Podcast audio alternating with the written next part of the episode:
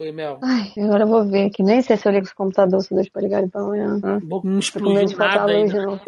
Não, explodiu lá fora. Fez... bum. Aí acabou, a luz foi e voltou, tipo, na mesma hora, entendeu? Apagou tudo, ficou tipo uns dois minutos apagado e voltou. É aquela queda de fase que vem só pra fuder televisão, micro-ondas. É, exatamente. Isso? Já perdemos o relé. Eu já perdi um computador assim, já perdemos o relé da geladeira. É, Eu acho que o negócio- ar-condicionado, galera Porra. Uma merda isso. Tô no Oi. 4G aqui, tá me ouvindo? Tô, tô, tô. Cara, deu um esporro e ficou tudo no escuro. Caramba, Aqui é inferno. Dá pra É, o computador tava ligado. que bosta. Ai, enfim, nem quero, nem sei se eu quero ligar pra descobrir se tá funcionando ou ainda não. Já que eu tenho trabalho pra fazer. Anyway, continuando. Nem lembro mais onde eu parei. Eu Mas enfim, dá pra lembro. usar o que eu falei.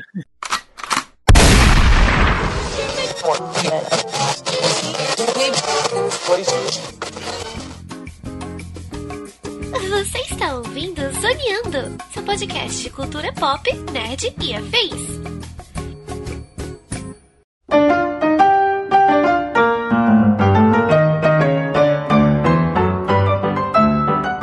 E começa mais um Zoneando Podcast, o seu podcast sobre cultura pop, nerd e afins, meus amigos. E aqui, hosteando este programa, aquele que teve seu caráter moldado pelos conteúdos do horário nobre e outros também não tão nobres assim.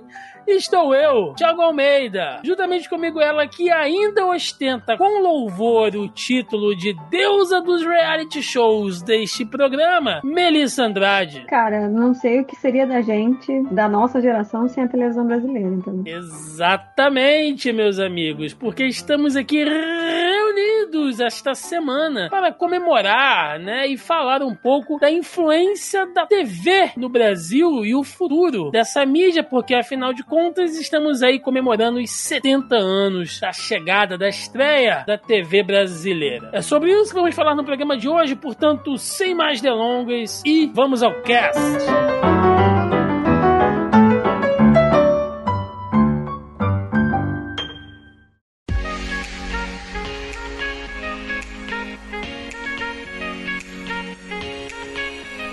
Hoje é um daqueles programas que só estamos eu e Mel aqui.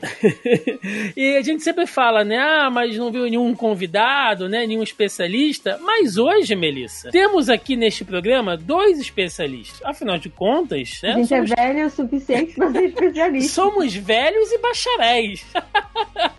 somos né? Somos formados em comunicação ah, em espectros diferentes, eu pela publicidade e a Mel pelo jornalismo. E o que a gente viu muito, assim, eu me formei já tem um, tempo, então eu queria saber de você que se formou recentemente, pra galera de jornalismo, né? Televisão continua sendo uma matéria, um tema relevante na faculdade? Cara, é, é o único foco é telejornalismo, o que eu particularmente acho péssimo, porque a gente tem tantos programas, tantos formatos de programas novos e o currículo não se atualiza. E assim, não tô falando nem só da faculdade que eu fiz, mas eu sei que em outras faculdades é a mesmíssima coisa, né? Aquele mesmo formato engessado de, pesqui de pesquisa, não, perdão, de entrevista, ou então de jornal, tipo Jornal Nacional, né? Que é aquela Uhum. bancada, e aí fica o apresentador atrás da bancada. É assim, é muito engessado. É um formato que eu tenho verdadeiro ojeriza, pavor, né? Porque é uma coisa que é datada. É muito datado, é muito datado. É utilizado mundialmente ainda? É, com certeza. Não tô falando. Aliás, tô falando, tô reclamando do negócio que eu acho que é muito datado. Mas eu acho que em termos de televisão e da quantidade absurda de coisas que a gente tem dentro da faculdade, acho que deveriam é, existir formas, é, incentivos, na verdade, de fazer outros formatos, né? Incentivar os alunos a testar outros formatos. E não ficar só nesse formato engessado de entrevista. Então aquela entrevista, sabe, ping-pong, que você fica segurando o microfone, aí você faz a pergunta, aí você passa o microfone pro entrevistado. E aí você volta. Cara, eu acho que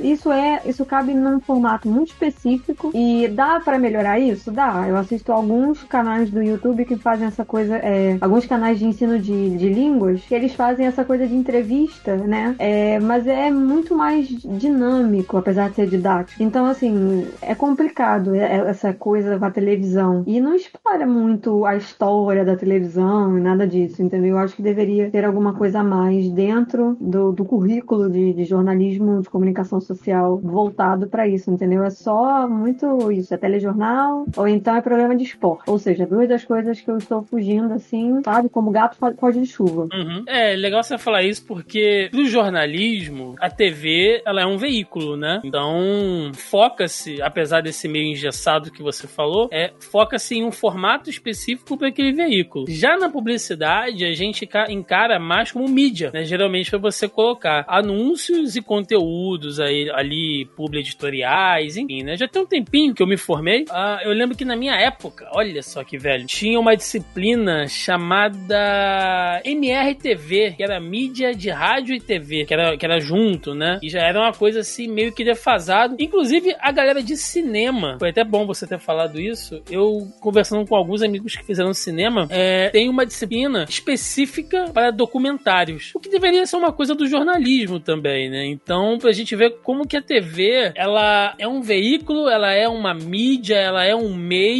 que permeia diversas áreas, né? É, alguns currículos de jornalismo têm documentário, mas eu acho que ela não é, ela não é obrigatória, ela é eletiva, né? Uhum. Ela não é, não é eletiva, é o nome? Sim. É, então, você faz se você quiser, entendeu? Ela você pode fazer como uma das para somar lá os pontos necessários, né, que você precisa para formar, para se formar, dependendo do, do que o seu currículo pede, mas assim não é obrigatório. Eu fiz na primeira faculdade, porque eu fiz duas faculdades de jornalismo, para quem não sabe, né? Depois eu fui obrigada a começar tudo de novo, mas enfim, esse é um assunto para um, outro podcast. E aí nesse primeira faculdade que eu fiz de jornalismo, tinha essa eletiva de documentário, eu fiz. Inclusive com um professor, que eu nem sei se ele ainda tá vivo, porque o homem já era velho pra cacete na época, e, uh, ele já tinha trabalhado com alguns documentários aí na aquele edifício Master. Ele trabalhou com algumas coisas, não lembro se foi edifício Master, mas eu lembro que ele trabalhou com o Coutinho em algum momento, eu não vou lembrar exatamente qual. Mas ele fez alguns documentários, algumas coisas assim pra televisão, pra TV Brasil também. E, nossa, foi muito bacana. E aí a ideia era você desenvolver um roteiro pra um programa que você acha que as pessoas gostariam de ver, entendeu? Que documentário uhum. que você faria e tal. Então, assim, era, é, foi uma matéria muito legal. E a gente foi aprendendo várias coisas é, ao longo da, da, desse semestre, né? Que a gente que teve essa matéria, que os, os outros alunos, né, estavam fazendo e tal. A gente foi aprendendo muita coisa. E ele foi mostrando, tipo, um, um, você chegou a ver o lance do Nanuki, o esquimó? Que hum. todo mundo, todo mundo que faz cinema já assistiu em algum momento o documentário do Nanuki, o esquimó, que foi um cara em 1900 bolinha, não me pergunte agora porque eu não lembro. Ele foi lá pro meio da é Antártica que tem? Eu sempre faço confusão com os dois. Enfim, ele foi lá pro meio do gelo ficar filmando a família do Nanuki, que era esse esquimó, e como que ele, como era o dia a dia dessa família, entendeu? Eles dentro do iglu, eles saindo do iglu no caiaque, caçando e tal, não sei o que. Só que aí tem toda uma, uma, uma polêmica, porque parece que não era um. Ele fez meio que uma manipulação ali no documentário, porque ele perdeu algumas cenas. Enfim, tem um documentário, né? Um filme, se eu não me engano, que ele é um take, só que ele se passa dentro do museu russo. Então, tipo, o cara só pode fazer o filme em 24 horas. Então, assim, tem umas coisas que a gente vai aprendendo uhum. é, nessa disciplina. E, cara, me agregou muito, assim, principalmente na questão de roteiro, que é uma parte dentro do escopo de televisão e cinema, né? Em esses, esses dois meios, assim, e até rádio também. Essa coisa do roteiro, né? Da construção do roteiro. Eu nem falo daquela parte chata de decupagem, sabe? Que tem aquele quadrado aqui, aquele outro quadrado aqui. Aí sim, tipo, fica voice over, não sei o quê. Que, pai, esse negócio Hoje em dia nem usam mais muito isso, cara. Já tá tudo direto na, na mesa de edição. Não, é. Mas assim, o roteiro que eu digo é aquele roteiro que é o roteiro de filme, né? Que é tipo assim, uhum. é, é voice off. É tipo, fulano está no telefone conversando com não sei quem. Porque isso tem no roteiro de documentário, né? As pessoas estão achando que você, documentário é tu liga a, tele, tu liga televisão. Você liga a câmera e é isso aí. Não, você tem um roteiro. Você, tem, você não tem um roteiro do que as pessoas vão falar. Você não tem um roteiro de como as coisas vão se desenvolver. Mas você tem um esboço de como que você quer é, conduzir aquela narrativa. É basicamente isso. E aí você tem as suas limitações durante as gravações, né? Ah, vamos agora filmar o dia a dia na casa da pessoa. É, você tem o seu escopo, mas você não faz ideia do que, que as pessoas vão fazer durante esse período do dia, né? Durante as gravações e tal. Que é, é, é quase, quase, quando eu falo quase, tipo, bem quase mesmo, é quase como um reality show. Na verdade, como um reality show começou, né? Que era filmando o dia a dia de uma família americana. Então, assim, é, é um entretenimento, mas é um entretenimento mais próximo do real, assim, né? Do que a gente tem de tangível. Bom, pessoal, o que que acontece, né? A gente tá batendo esse papo aqui para vocês entenderem que a TV faz parte um pouco da nossa formação profissional, né? Ou pelo menos acadêmica, de certa maneira e também de vivência, né? E quem não, principalmente é, nós, né, dessa, dessa, geração anos 80, 90, teve muito, muito consumo de, sabe, todo tipo de programa, cara. A gente poderia citar aqui vários, mas o intuito desse podcast hoje, né, dessa edição, não é esse. Eu acho que a gente poderia até depois tirar um, um outro programa para fazer uma pauta bonitinha sobre a história da TV efetivamente. Nós temos um programa bem antigo, não recomendo, apesar de eu ter gostado muito de ter gravado na época, mas hoje acho que a gente faria ele de uma maneira completamente diferente. Mas a gente tem um programa muito informativo sobre a TV Manchete, né? E aí, quem sabe a gente não faz de outras emissoras aí, Globo, SBT, Record, né? Enfim, porque é um assunto interessante e que acho que faz parte aí da, da vida da maioria, ou se não todos os nossos ouvintes, né? Que tem uma, uma média média de, de idade que regula um pouco com a nossa. Mas o nosso intuito hoje aqui é falar um pouco uh, das influências, né, do que a gente vê na TV hoje, desde o seu lançamento, né, 70 anos atrás, e tentar traçar aqui um, um quadro para os próximos 10 ou 20 anos, assim, a partir das nossas observâncias, né? Então, só a título de curiosidade, né, a gente não vai entrar muito aqui na história da, da, da, da mídia, né, da televisão, mas, né, a título de curiosidade, nós tivemos a chegada, nós tivemos a nossa primeira transmissão de TV aqui no Brasil em 18 de setembro de 1950, né, tudo meio que arquitetado ali pelo engenheiro americano Walter Obermüller, e tudo graças também, né, o grande incentivador da comunicação e foi, e foi o cara que realmente introduziu a TV aqui no Brasil, tanto o aparelho quanto a transmissão, né, que foi Assis Chateaubriand, né, aquele poderoso empresário ali que realmente teve um, um império de rádios, jornais ali na época nos anos 50, anos 60, que eram os diários associados. E você sabe como é que o Chateau introduziu essa, essa mídia aqui, Mel? Já começou com um jeitinho brasileiro, cara. Ah, como sempre. Pois é. E o que acontece? Uh, tinha todo um lobby, né? Tinha todo um incentivo para que uh, começasse as transmissões de TV aqui no Brasil, né? 70 anos atrás. Só que não tinha aparelho de TV. o engenheiro norte-americano veio para cá, o Obermüller veio para cá para poder fazer toda a, a montagem né, de transmissão, mas não tinha aparelho. E na época, o Chateaubriand foi falar, inclusive, com o presidente, né, que nos anos 50 ali, literalmente nos anos 50, era o Eurico Gaspar Dutra, se não tinha como acelerar ali meio que o processo de importação dos aparelhos, porque ia demorar acho quase um mês ou dois meses, né, pela compra que ele tinha feito. E nem o presidente conseguia mexer meio que os pauzinhos, né? E aí o Chateau foi lá e contrabandeou 200 aparelhos lá de fora para cá, né? Inclusive, o primeiro foi pro presidente, foi pro Gaspar Dutra e os outros eles espalhou ali em São Paulo, Rio de Janeiro e tal, pra gente ter a primeira transmissão de TV no Brasil, né, pela Rádio Tupi, ou melhor, desculpa, pela TV Tupi, né, na época, e pra ver como é que a coisa já começou esquisita. Nessa como mídia. sempre, né? O brasileiro, brasileirano, né, grande chator, né, mas realmente, assim, é uma história muito rica, cara. Às vezes a gente pega esses documentários, né, tem esse da Hebe, uh, tem aquele da Maísa, que é muito bom também, que fala um pouquinho dessa época, né, fala um pouco pouco dessa história. Logicamente que é uma coisa romantizada, mas é legal pra gente ter uma, uma ideia. Lembrando que TV e rádio nessa época caminhavam meio que juntos, né, Mel? É, na verdade, um deu um pontapé pro outro, né? É, e muita... ficou naquele do desespero, do tipo, se televisão chegou. Vai matar o rádio. Vai matar o rádio. É sempre essas coisas que as pessoas não entendem que dá para coexistir, né? Até porque eu lembro muito bem que a, acho que a única coisa que de fato morreu foi a fita cassete, porque precisava de magnetismo para funcionar aquela coisa toda, porque todo mundo ficou falando: ai meu Deus, chegou o CD, o vinil vai morrer. Morreu por um tempo, hoje em dia é super cult. Eu conheço um monte de é gente é que tem lá. É vintage o negócio, entendeu? Então, assim, as coisas se reinventam. É a mesma coisa com rádio e televisão, né? Existiam as famosas telenovelas, que eram as coisas que passavam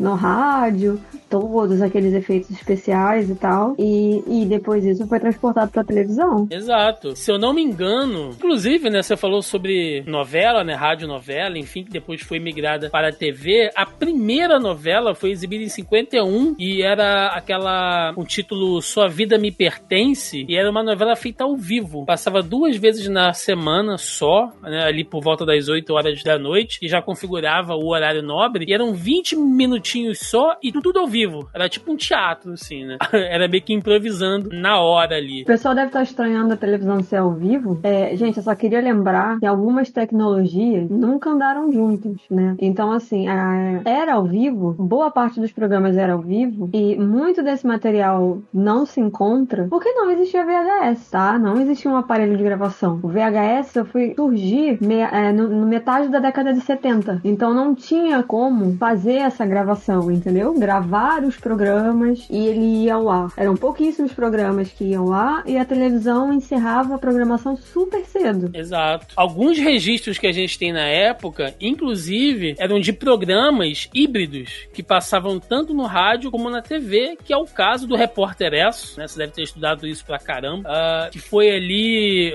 o, vamos dizer, o primeiro telejornal, vai, nos moldes como a gente conhece hoje, que era, era um investimento, né, da, da, da ESSO aqui, seguindo o mesmo formato que eles tinham lá no, nos Estados Unidos, tinha uma versão do jornal ESSO, ou melhor, do Repórter ESSO aqui no Brasil, e, cara, foi por muito tempo, assim, é, era na época, ou melhor, eu diria que até mais, vai, porque hoje em dia nós temos aí diversas mídias, diversos telejornais, né, vocês aquele que te atende melhor, que a linguagem te agrada, mas na época o repórter Esso era sozinho. E ele não era só aquela coisa de ficar lendo o jornal, não, porque muitos é, radiojornais, né, uh, você tinha ali uma leitura do que saía na mídia impressa. E o repórter Esso não, você tinha matéria de campo, você tinha denúncia, você teve pronunciamentos do Getúlio Vargas durante o, o repórter Esso. Então foi uma coisa assim realmente muito marcante. Todo mundo que estuda jornalismo, TV, alguma coisa, passa por essa, por essa pegada. É, deixa eu só fazer uma correção aqui que eu me confundi na, nas datas. É, de cadê a data? Tava aqui. Ah, foi na década, foi logo, quase nos anos 60, em 1959, começou a surgir que né, a TV Continental, o canal 9 do Rio de Janeiro, trouxe a novidade do videotape, entendeu? Uhum. Então, assim, até 1959, ou seja, a televisão existiu em 50, né? Começou em 51. 50. Então, assim, de 50 até 59, são quase 10 anos de conteúdo.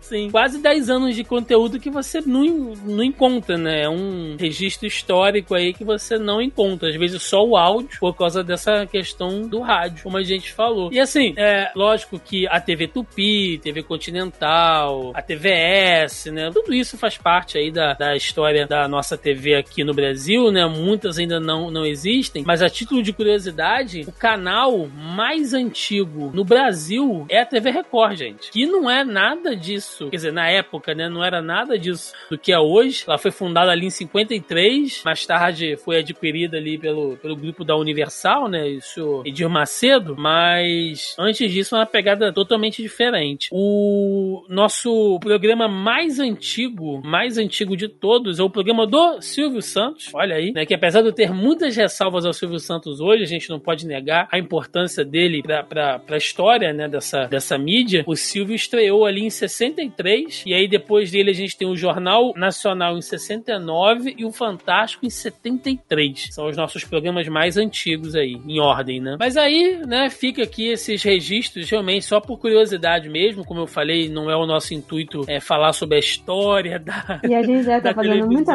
falando muita besteira também, então assim, nos desculpem. Sim, é, a gente vai é. falar mais da experiência como telespectador do que como historiador. Sim. E aí, antes da gente tentar traçar algum paralelo aqui, Mel, vamos falar da nossa experiência. Eu creio que de grande parte da nossa audiência aqui, né, de quem viveu anos 80 e 90, é, vamos lembrar aqui de alguns acontecimentos, alguns fatos, programas, acontecimentos que foram é, cobertos, né, pela, pela audiência e pela, pela TV. O que, que você tem, assim, de, de memória mais antiga que você viu na TV? Pode ser um, um acontecimento histórico, um programa. O que, que você tem de, assim, mais antigo que você consegue lembrar? Cara, é complicado. Eu lembro de várias coisas assim da televisão. A coisa acho que mais antiga que eu lembro é do show da Xuxa. Hum. E eu não gostava, aliás, não gostava da Xuxa, não gostava do programa da Xuxa, entendeu? Porque assim, as pessoas têm que entender que quando a gente era criança, né, o Thiago e eu, a gente tinha algumas apresentadoras de televisão. Então cada qual tinha o seu clubismo, né? Digamos assim. Tinha as pessoas que eram fãs da Xuxa, né? Tinha, tinha a Angélica na mesma época época, né? A Eliana veio bem depois. A Eliana é, é da geração depois, né? Quando a gente era,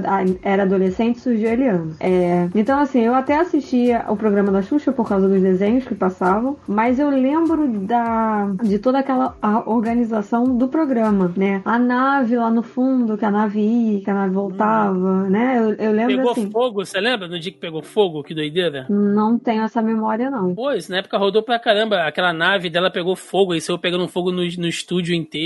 Cara, eu lembro muito das gincanas que aconteciam na porra do programa. De todas as brincadeiras que ela fazia com as crianças. Eu lembro, eu lembro que tinha um negócio da água que eu ficava tentando fazer, cagava o banheiro inteiro, que eu ficava tentando fazer no banheiro. Era tipo uma água colorida, e aí você tinha que ir segurando um negócio para você conseguir encher até um determinado. Até um nível, né? Tá marcado ali o nível e tal. Eu lembro de muitas das brincadeiras assim. Mas como eu falei, eu não era muito fã da Xuxa. A minha. O meu clubismo na época era com a Mara, né? Pra quem lembra da Mara Maravilha, que hoje em dia a mulher bateu a cabeça em algum lugar porque ela tá louca. Mas eu assisti, eu sempre assisti muito mais o SBT do que a, do que a Rede Globo quando eu era criança. Mas é. eu nem assistia tanta televisão assim, pra te falar a verdade, quando eu era criança. Eu assistia muita televisão, mas não assistia tanta televisão assim, porque eu tinha muita fita gravada de desenho, essas coisas, né? VHS, ou então fita de desenho mesmo. Então minha mãe alugava muita fita. Então ficava nesse looping assim, assistindo e revendo, sabe, as mesmas coisas. E eu tinha muito LP, disco de história. A minha mãe comprava muito, eu ganhava muito de presente. Uhum. Então, às vezes, eu passava a tarde, tipo, brincando e com aquele troço rolando, entendeu? Na vitrola e ouvindo, sei lá, Bela Adormecida, Branca de Neve, Chapeuzinho Vermelho, enfim. Tava até hoje, eu tava até falando com a minha mãe que eu tava tomando banho e veio a música de uma dessas coisas na minha cabeça, assim, que é uma história muito específica. E eu lembro até hoje por causa das músicas, entendeu? Então, assim, essas coisas de televisão, eu lembro muito de desenho. E eu lembro que passava um negócio na televisão sobre violência. Você lembra de violência de criança, sei lá? Se alguém tá, que tá agredindo criança, ligue pra não sei aonde. Lembra disso? Passava na televisão? Não foi quando lançaram o ECA, o Estatuto da Criança e do Adolescente? Foi, então. Aí quando começou aquela campanha do Ligue, não sei o que, não sei o que lá, Sim. a minha mãe me batia, eu ficava falando pra minha mãe que ia denunciar ela.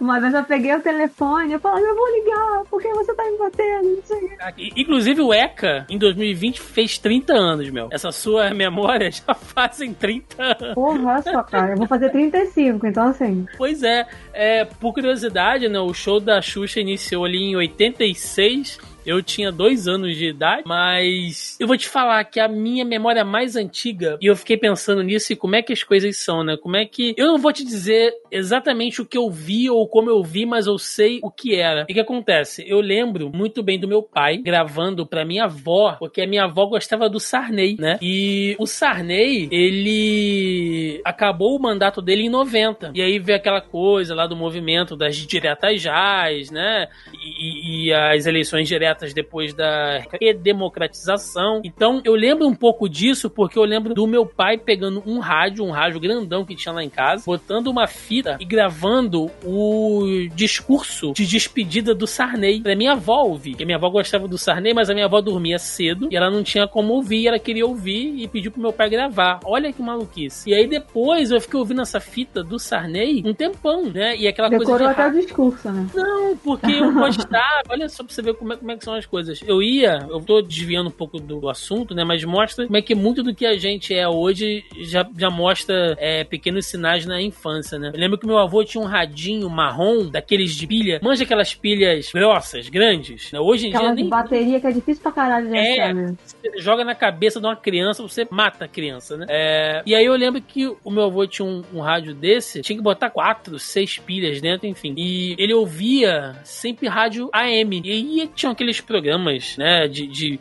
meio jornal, meio curiosidade, meio revista, que passava no rádio à tarde e eu subia para casa do meu avô para ficar ouvindo aquilo porque eu ficava encantado com o rádio. E aí tanto é que hoje, né, anos depois, mais de 30 anos depois, tô aqui fazendo rádio na internet, vai, podcast.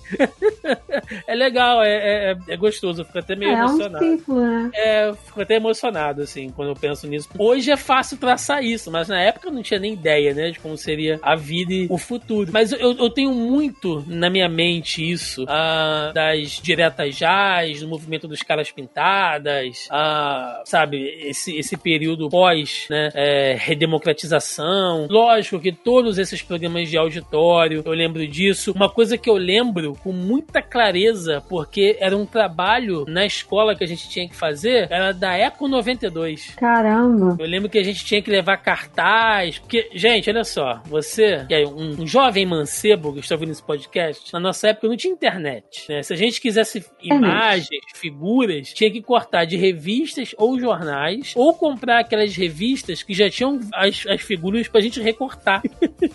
Vendia em papelaria isso, né? Era tipo um banco de é. imagens, você ia lá e vinha imagens de animais, imagens de veículos, né? E aí a gente recortava aquilo, fazia aqueles cartazes com cartolina, é, ou maquete de isopor, enfim. E eu lembro que o meu grupo no colégio, né? Era, sei lá, CA, prezinho, não vou saber exatamente que época agora, mas a gente fez um trabalho todo baseado na Eco 92, né? Porque nessa época aí já, já se falava muito disso. E aí você eu vê, né? Eu lembro né? muito que eu fiz um trabalho, não é que você tá falando, mas eu já tinha computador. É, eu fiz um trabalho sobre a Copa. E aí eu não sei por que caralhos a professora passou isso, gente. Eu, só lembro que era um trabalho sobre a Copa. E aí tinha uma, alguém tinha um almanac com todos. Eu não lembro que ano da Copa que eu tinha que ir, porque eu acabei obliterando isso na minha mente. Mas eu lembro que aí tinha, cada um tinha um pedaço para escrever. E eu tinha ali um período da Copa, que era, sei lá, eu tinha que escrever sobre duas ou três Copas do grupo, não lembro agora. E aí eu tinha que transcrever desse almanac todos os placares dos jogos pro computador. E como não tinha essa coisa de regra BNT, essa caralha nenhuma, eu coloquei tudo em Comic Sans, com várias cores diferentes. Todo mundo queria me matar depois, porque ninguém falou nada. Era pra fazer a parada toda preta. Eu fui me divertindo, porque o negócio era chato pra caralho. E aí, mas eu lembro que eu fiz muito trabalho de papel maço. Nossa senhora, muito trabalho de papel maço e enciclopédia. E é isso, cortar de revista. E essa não. Pois é, e uma coisa que eu, que eu lembro bem também, né? Uh, era da Copa de 94, já, já que você citou. Na Copa de 90. Copa de 94. Eu lembro quando eu ia pra casa da minha tia. Eu sempre tive. Eu sempre tive, eu não posso falar no passado, mas até, ok. Eu sempre tive muita liberdade pra assistir as coisas na televisão. Meus pais não, nunca foram de regular muito o que a gente tava assistindo, entendeu? No uhum. meu caso, como eu era uma peste, contanto que eu estivesse quieta, qualquer coisa que estivesse passando na televisão era alívio, entendeu? Pra ninguém ter que ficar prestando atenção se eu tava derrubando a geladeira ou fugindo de casa. Porque sim, isso já aconteceu algumas vezes. É, então, assim, eu nunca. Tanto que, cara, eu era criança, eu assisti o programa do Golias, entendeu? Então, assim, não era uma coisa muito indicada por uma criança da minha idade, né? Mas uhum. eu assistia aquele programa que ele fazia na Band, assistia os Três Patetas. É, então, eu ficava vendo televisão e tal. E eu sempre gostei muito de Chaves. Eu acho que a grande maioria, né, das pessoas da nossa geração gostavam de Chaves. E quando eu ia, ficava de férias, eu ia pra casa dos meus tios pra ficar com os meus primos e tal, pra gente brincar. E, cara, eu queria assistir. Eu lembro que a minha tia não deixava porque ela não gostava de Chaves e Chapolin, entendeu? Então, oh. assim, os meus primos nunca assistiram porque ela não gostava. E a gente é uma escadinha, né? Tipo, é um ano de diferença de um pro outro, uhum. assim. Não tem muito. Então, assim, eu ficava chateadíssima porque eu não conseguia assistir nem Chaves nem Chapolin porque ela não deixava, porque, tipo, ela não gostava, então a gente não podia ver. Eu não lembro, ela, ela tinha uma justificativa do porquê que ela não gostava, porquê que a gente não podia ver, mas agora eu não lembro. Mas aí o meu primo já tinha videogame, então, tipo, já era uma outra coisa, né? A gente jogava sim, videogame sim, sim. e tal. Meus pais também não foram nunca nesse negócio de, meu Deus, o videogame vai estragar a televisão. Tanto que a gente tinha uma televisãozinha lá mais porrequinha, assim, né? De tubo ainda. E tinha aquele transistor que a gente colocava do lado, lembra? Da sintonia lembro, fina. Lembro. Eu lembro fazer... da, de uma, do aparelho lá de casa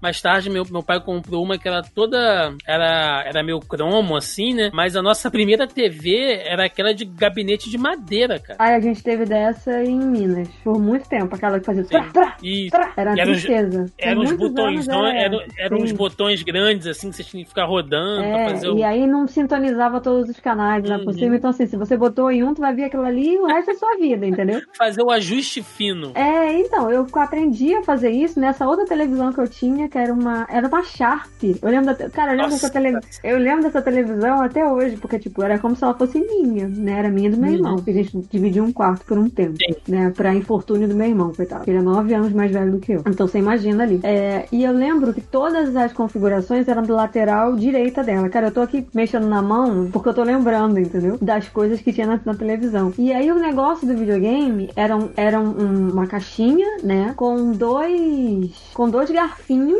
que você desaparafusava e você enfiava atrás da televisão e você parafusava de novo. Porque é ali que ia sair a sintonia. Olha só, gente, parafuso. Você tem noção disso? Que era no parafuso, você desaparafusava, você encaixava o negócio e você aparafusava. E aí o cabinho de baixo você ligava no videogame, entendeu? Porque aí você trocava. Olha que tecnologia de ponta. Você botava para cima, você ligava a televisão. Se você botasse para baixo, você ligava o videogame, entendeu? Porque não tinha como botar trocar só de canal. Porque não existia controle remoto. Então você não tinha como trocar de canal no negócio. Trocava o canal no botão. E, cara, eu tenho, assim, eu tenho essas memórias bizarras com a televisão, entendeu? É. Mas eu, eu, lembro do dia que meu pai botou net em casa. Eu tinha uns 11 anos, 10, 11 anos. É por aí. E que, e, e que eu dormia na sala e, e fazia monopólio da parada. Eu levei o meu colchão do quarto pra sala. E aí eu deitava na sala e ficava assistindo. Eu lembro que passava. Eu era criança, tecnicamente, né? 10, 11 anos. Uhum. Então eu ainda assistia desenho, eu assistia Tintim. Passou, eu lembro que uma época, uma época não, nesse período assim, tava passando uma maratona de Scooby-Doo. Então, nossa, eu fiquei, sei lá, uns dois, três dias assistindo Scooby-Doo na Cartoon direto. Boomerang, todos aqueles desenhos velhos da Boomerang. Na época, Boomerang passava os ah, desenhos antigos da Hanna-Barbera, né? E não, Sim. era muito bom, assim, assistir. É, eu, eu lembro, ainda falando sobre a Copa, né?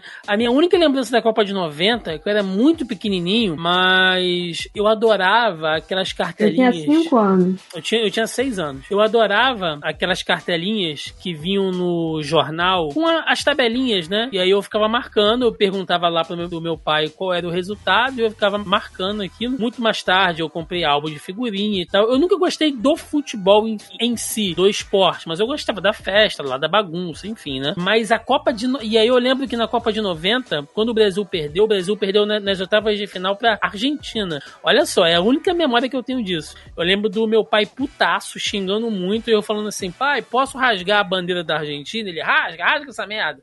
Aí eu ia lá na cartelinha e rasga, furava assim, um lápis, assim, e rasgava e tal. É... Mas a Copa de 90, eu lembro da final, eu lembro onde eu tava, uh, porque a nossa família é muito grande, né? Então, lá onde eu morava, cada jogo era na casa de um. E aí rolava almoço, cerveja, aquela coisa. E afinal, a gente tava lá no meu padrinho, a família inteira, tipo umas 30, 40 pessoas na sala amontoado. Né? E aí, quando o Roberto Baggio perdeu o pênalti, foi barata voa, todo mundo pulando, sofá virando, as crianças chorando, sabe? A minha tia velha tudo correndo, louca, meu tio bêbado.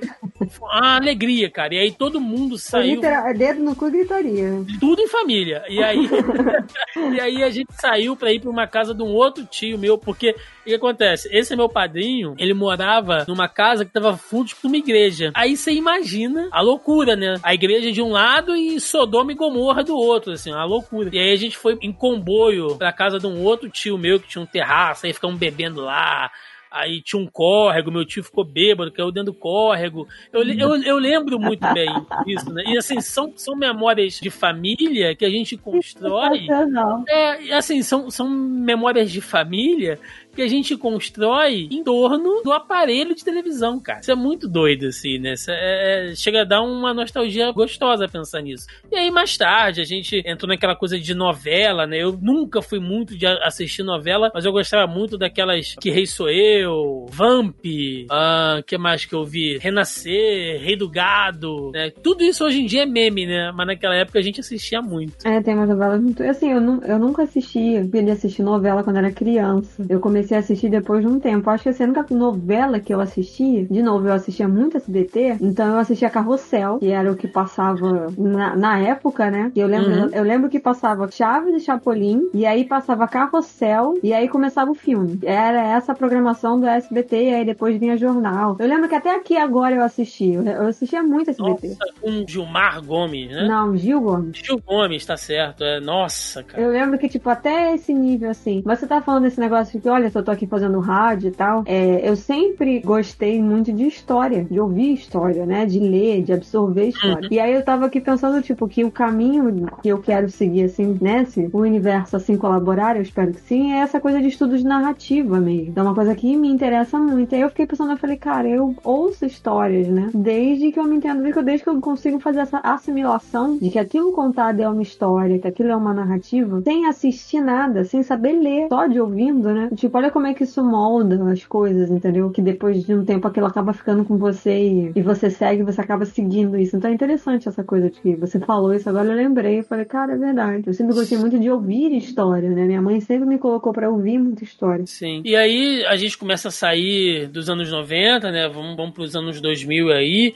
e começam aquelas guerras, né? E as coberturas de conflito. A gente começa a ter uma cobertura bem mais globalizada, né? Você tem ali um. um... Começa o uso, né, da internet, pra, logicamente de uma maneira bem, bem rústica ainda, para esses meios. Você começa a ter, a ter link internacional, ao vivo, sem corte, sem queda, né? Você vai potencializando. É... Você lembra onde você tava no 11 de setembro, meu? Cara, eu lembro. Hum. Eu tava numa locadora de vídeo. Caramba. Eu lembro que eu estudava aqui no Meia, olha só. E aí eu saía da escola, e isso era meu trajeto quase semanal, né? Eu saía da escola, e aí eu descia assim, o quarteirão, a escola ficava no meio do quarteirão. Por um acaso, essa escola que eu estudava nessa época foi a mesma que, porventura, eu fui fazer faculdade, é o mesmo prédio, que era o colégio, terminou o colégio, virou a faculdade. Então, assim, as coisas na minha vida andam em ciclo, né? E aí eu desci o quarteirão e atravessei a rua e fui até a locadora, que ficava, tipo, na rua em frente, basicamente, né? Na rua principal aqui do Meia, quem conhece, né? Na Dia uhum. da Cruz e tal. Aí atravessei, fui na locadora, a televisão tava ligada e tava todo mundo, né? Os atendentes olhando pra televisão e tinha, tipo, uns três ou quatro clientes, né? Dentro da loja e tal, associados, dentro da loja, olhando pra televisão de tubo, tá, gente? Todo mundo olhando pra televisão lá de tubo e aí mostrando, eu lembro que assim que eu entrei,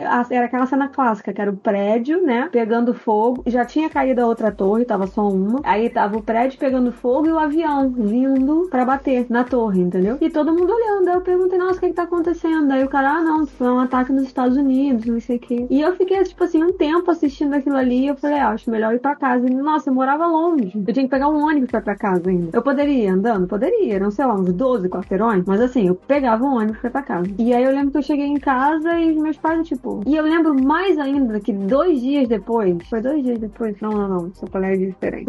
Nada, nada a ver. Embolei as memórias aqui. Deleta esse pedaço. Mas aí eu cheguei em casa, eu não, eu não lembro se os meus pais estavam assistindo, mas eu acho que não. Mas assim, eles não ficaram muito desesperados, tipo, aonde que a Melissa tá e tal, porque eles sabiam que qual era o meu bate-ponto direto, né? Eu saía do uhum. colégio, eu ia na locadora. Eu provavelmente ia alugar um, uma fita ou outra e voltava pra casa, porque eu tinha, né, essa, essa liberdade de poder alugar um filme e tal. Sim. E aí, eu, mas eu lembro disso, que eu fui, eu descobri, tipo, na locadora de, de vídeo. Eu saí da escola, fui lá, com aquele uniforme horroroso, com aquela calça de lã, que era, esquentava pra caralho, eu tinha alergia àquela merda. E, é. e, mas assim, eu lembro, eu não lembro dos desdobramentos muito bem depois e tal. Porque assim, eu tinha uns focos, eu lembro, eu tava pensando nisso, né? Eu tinha uns focos, um focos muito específicos na minha vida na época. Então, assim, eu não assistia, eu não via notícia, eu não via nada além do meu universo de interesse. Então, assim, meu universo de interesse na época era, sei lá, música pop. Eu acho que era mais ou menos isso, 2001, né? Uhum. É, era isso aí. Então, assim, meu universo naquela época se resumia a MTV e música pop. Então, assim, eu queria só consumir aquilo ali, entendeu? Aí, obviamente, era livros, eu lia muito, sempre li muito. Então, tipo, era Harry Potter, ou então assistir filme, mas eu não, não consumia nada, tipo, além daquilo ali. Eu assistia novela, né? Laço de Família, sei lá, que puder passando na televisão na época. Acho que foi Laço de Família de 99, foi. Eu acho que quando eu comecei a assistir novela. O Clone? Não, o Clone eu não assisti, não. O Clone eu já era grandinho. Tanto que eles me chamavam de Melconha. Então eu já era um pouquinho maior. é, porque foi a primeira, acho que uma das primeiras vezes que eu ouvi o meu nome, várias aspas aí, porque eu não me chamo Mel, uhum. mas eu ouvi o meu nome na televisão, entendeu? Além das coisas que eu já assisti. Eu sempre consumi muita coisa internacional. Eu, isso eu tenho bem gravado em mim, assim, desde criança. Eu acho que é por isso que eu tenho uma, uma certa facilidade com idiomas, porque o meu tio, um dos irmãos do meu pai, viajou e trouxe é, fitas de VHS pros sobrinhos. E aí ele trouxe Bambi e a Pequena Sereia. E inglês sem legenda, tá, gente? Porque fita VHS dos Estados Unidos não vinha dublado. Não existia dublagem. Isso não existia. Ou você assistia o negócio. As únicas coisas dubladas eram os filmes. Dublada não, perdão. Legendado era os filmes. Não existia desenho legendado. Então, ou o desenho era dublado ou o desenho era dublado. E aí eu lembro, tanto que são dois desenhos, como eu tenho essa memória afetiva muito nítida na minha mente, são desenhos que eu não consigo ver dublado. Eu acho muito estranho. Não consigo consumir nem Pequena Sereia, nem bando dublado, nem por um caralho. E aí eu fiquei com essa e falei, eu acho que é por isso que eu tenho uma certa, eu tenho uma certa facilidade com idiomas. E aí depois era só é, assistia muito Sony, todos os seriados da Sony, e aí Friends. Eu nunca gostei de Seinfeld, mas acho que é porque eu, era muito nova para entender Seinfeld. Preciso fazer essa tentativa agora depois de burra velha para tentar ver. Então nunca fui muito fã de Seinfeld porque não tinha uma... De novo, não estava no meu escopo, no meu universo, entendeu? Então assim, ah, beleza, explodiu um negócio nos Estados Unidos, sabe? Era tipo, foda-se pra mim na época, porque não sei, sabe? Não fazia ideia de política externa, de nada disso. É, eu lembro que eu tava voltando, tava em aula ainda, ensino médio, cara. Eu voltando pra casa, eu vi uma movimentação dentro da padaria, aqui na esquina de casa. E todo mundo olhando pra TV, assim, igual um doido, né? Aí eu perguntei, gente, o que foi? Aí os caras, ah, jogaram um avião no meio de Nova York. Porra. E a gente crescendo com aqueles filmes de ação hollywoodianos, de terrorista, né? Eu corri pra casa igual um doido pra assistir aquilo e aí foi o dia inteiro acompanhando. Então, meu, pra gente fechar esse, esse bloco aqui e fazer algumas conjecturas aí, como é que tá seu hábito de assistir hoje em dia, né? De, de ver TV, o que que você consome? Assim, vamos falar de canais abertos, né? Vamos tirar serviço de streaming, TV por assinatura. TV aberta, TV brasileira, povão. Como é que tá seu hábito hoje? Cara, eu não, não assisto. E quando foi que você começou a sentir esse eu distanciamento? Eu assisto produtos assim? da televisão brasileira, mas eu não assisto nada. Eu assisto coisa da TV brasileira, mas eu não assisto nos canais abertos. Você é uma audiência, então, meio que pontual, né? Não é. Sim, eu sempre assisti muito. Eu sempre gostei de ver novela, isso é fato. Porque eu gosto de comentar com a minha avó. Eu gosto de dar atenção à minha avó. Então, eu, invariavelmente, eu acabo assistindo a novela. As novelas, se for. Olha, obviamente, né? Tô me repetindo muito, peraí. Ai, vou falar de novo, tá? É, eu acabo consumindo muita novela porque eu gosto de dar atenção à minha avó. Eu gosto de ter assunto para conversar com ela. Então, assim, dependendo da novela, eu não vou assistir todas que ela assiste, porque Deus me livre e guarde. Eu tenho outras coisas para ver além daquilo ali. Mas eu vejo se tem alguma que me interessa, sei lá, novela das sete, novela das seis. Normalmente eu assisto muito novela das seis, até com a minha mãe, porque são novelas de época, ou são novelas espíritas, ou com teor religioso, com coisas que a gente gosta mais. Então é um passatempo A gente senta e assiste junto. E minha avó liga, a gente comenta da novela. Aí eu leio coisas na internet para contar dos capítulos seguintes. Então, assim, é uma coisa familiar, né, que acontece. E que estava acontecendo até a pandemia. Porque eu tava vendo Amor de Mãe, né? A novela da, com a Regina Casé, que tava passando e tal. Porque eu tava lendo, eu vi o que, que ia acontecer e tal, aquela coisa toda. Então eu assistia com a minha mãe e aí minha avó ligava quando a novela terminava e a gente discutia pelo telefone as coisas da novela. Ela falava as coisas absurdas que a minha tia falava que, ai, fulano vai morrer. Eu falo, não, vó, aqui fulano vai morrer. Você não tá louca. Não sei nem onde que ela viu isso. Ela fica assistindo Sônia Abrão, entendeu? E aí, nesse procó todo. Então, assim, até o momento da pandemia, quando todas as produções da TV Globo foram mobilizadas, eu estava assistindo novela. Uhum. Parei, eu gostava muito do Silvio Santos até ele caducar, então não consigo mais assistir as coisas do Silvio Santos. Não dá, entendeu? Adorava, sei lá, até topar tudo por dinheiro virar realmente topa tudo por dinheiro, se é que vocês me entendem. E os outros canais, assim, eu não consumo, não consumo Record. É, quando eu era nova, nessa época de televisão, eu consumia muita TV Cultura, eu assistia muito Castelo Ratimbum, X Tudo, é, todos esses programas educativos da TV Cultura eu assistia muito. E aí, eu, de novo, eu assistia Band, porque os Três Patetas passavam na Band, por exemplo. Então, assim, era bem picotado. Não era centralizado tudo que eu assistia. Mas agora que você perguntou, eu fiquei, parei pra pensar. Eu falei, realmente, eu parei de assistir por causa da pandemia. Provavelmente a novela, a hora que voltar, eu vou voltar a assistir. Uhum. Mas eu parei quando parou a produção da novela, entendeu? E aí, tanto que a minha meu ponto da TV acaba aqui tá desligado, coitado. Eu assisti outro dia que meu pai falou que ia passar Jumanji 2. E aí eu fui assistir, não sei porquê, porque o filme é uma merda, mas ok. É, mas assim, televisão mesmo, agora eu consumo coisas. Eu tô vendo, sei lá, a escolinha do professor Raimundo, porque tá passando no vivo. Eu, e eu quero morrer de vez em quando, porque tem umas piadas que eu falo, meu Deus. Mas tem outras que são bacanas, envelheceram bem. Eu gosto muito do. Ai, gente, aquele homem que fica falando, puxa o microfone pra falar merda. Coxinha? o Coxinha, que ele só sabe contar piada de bichinha. É, o, o Chico Anísio me dá nos nervos de vez em quando. E eu assisto muito Toma Lá da Cá. Gente, eu adoro Toma Lá da Cá. então, tipo, Toma Lá da Cá. São programas, de novo. É, tá, tá no canal Viva, tá fechado, mas são programas da televisão brasileira. Eu assisto muito GNT, que também, apesar de ser um conteúdo de canal fechado, é um programa de TV brasileiro. Eu gosto muito do Papo de Homem. Eu assistia muito Saia Justa justa até ficar pedante demais e eu não aguento mais a Mônica Martelli, porque ela só se repete nos mesmos assuntos e repetição me dá nos nervos. Ainda mais quando é a mesma história, eu já tô acompanhando esse programa há alguns anos e ela tá repetindo as mesmas histórias que eu já ouvi, então que me dá nervoso. Então eu vejo o Papo de Homem, eu tava assistindo Que História é Essa por Chá, que é sensacional, divertidíssimo e eu sou muito difícil de dar risada. Então, tipo, é um programa que é muito bom, né? Tomara que daqui a um tempo já possa voltar as gravações, né? Ao normal, várias aspas aí, porque eu sinto falta de dar risada e tal. Recomendo aí. Então, assim, de fato, a televisão, o que eu consumo é novela, basicamente, entendeu? A gente assistia muito a sessão da tarde e aí aos programas da sessão da tarde. Aí a pandemia foi e derrubou tudo. Bom, eu posso dizer que eu já tô quase uns 10 anos sem ser audiência, assim, né? De, de... Porque o que acontece? Quando eu entrei pra faculdade, e apesar de ser uma faculdade de, de comunicação, uma coisa que eu fazia sempre questão de ver era o jornal de manhã. Porque eu acordava de manhã, uh, tinha que me arrumar, tomar café para sair para trabalhar. E eu trabalhava dentro do horário comercial, das 8 às 6. Às 6 eu saía, às vezes tinha dia que eu saía um pouquinho mais cedo, dependendo do meu horário na faculdade. E estudava até 10 horas, 10 e meia. Quando eu chegava em casa, se não tivesse nada para poder fazer, nada para poder estudar, eu ia ler um gibi, eu ia ler um livro. Era uma época da minha vida que eu lia muito, que eu trabalhava de office boy. Então foi a época que eu mais li, né? Porque trânsito. então eu tava sempre lendo alguma coisa. A minha Já... época da, da livraria, que eu tinha que ficar duas horas indo e duas horas voltando. Eu li, sei lá, acho que uns 20 livros ou mais em oito meses de trabalho. Pois é, e aí eu tinha aqueles MP3, que era tipo uma salsichinha. Sim, meu irmão ganhou um desse quando começou esse negócio de servidor de internet. Uhum. Aquele 99 Pop, o Pop 99, é... sei lá. Meu irmão foi sorteado e ganhou um MP3. Eu só fui ter coisa com música muito tempo depois. Aí eu baixava ou pelo escritório música, entrava lá na discografias do Orkut, aí baixava. Meu Jesus amado.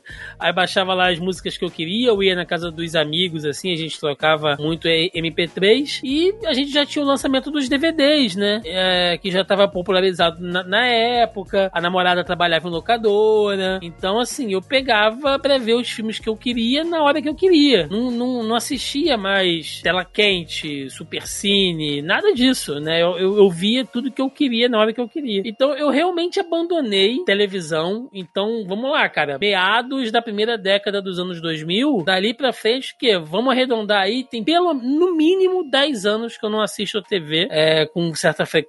Vejo jornais, tá? E assim, se for algum programa muito, muito específico, eu vejo por uma curiosidade, né? Por exemplo, se, você, se alguém me fala, olha, tá passando uma série, tá passando um documentário, alguma coisa muito específica, assim, dá uma olhada. Eu vou lá, dou uma olhada, mas eu realmente não consigo lembrar de cabeça agora nada. Você não viu Avenida Brasil? Não vi, não faço nem ideia. Só ser o meme lá quando congela no final. Não vi, eu, eu, eu acho que a última novela que eu acompanhei foi o Clone.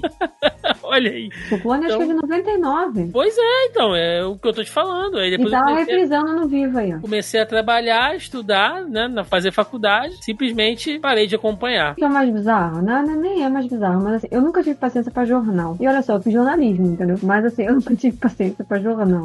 Porque as pessoas acham, de novo, mas daí de novo, já é um outro podcast, que jornalismo tem só a ver com hard news, né? É com jornalismo factual ali. E graças a Deus não é só isso. Mas assim, eu lembro que eu, eu depois de burra velha, sei lá, acho que já tinha uns 24, 25. Ou seja, não tem muito tempo, tem uns 10 anos, 12 no máximo. E eu comecei assim a ver jornal, mas ainda assim eu prefiro ler. Eu prefiro ler as notícias, abrir um site, ver um blog de notícias, alguma coisa assim, do que parar para ver jornal. Principalmente depois que eu comecei a estudar o que, que era linha editorial, então não tenho mais tanta paciência para ver jornal. Porque aí eu sei que aquilo ali tá sendo, várias aspas no que eu vou falar agora, tá? Tá sendo é, orquestrado de uma maneira muito específica. Tá passando a informação, tá tudo direitinho. Não quer dizer que aquilo ali é manipulado, entendeu? Que é comprado, mas eu sei que aquilo ali foi escrito de uma maneira muito específica porque tem que se alinhar dentro da, do, do que é o, o pedido pro formato daquele programa. Seja a, o Jornal Nacional, seja o programa da CNN, seja a Band News, né? Todos eles têm uma linha editorial muito específica. Uhum. Depois que eu aprendi isso, eu tenho, eu peguei meio ranço de assistir telejornal, independente de qual emissora seja, porque eu sei exatamente para onde que eles estão levando aquela informação, entendeu? É meio é bem polarizado. E isso me incomoda muito porque tem vários fatores envolvidos, não tem só aquilo ali que eles estão apresentando. Então eu vou pedir para você segurar esse assunto, a gente vai falar dele no próximo bloco. Vamos lá.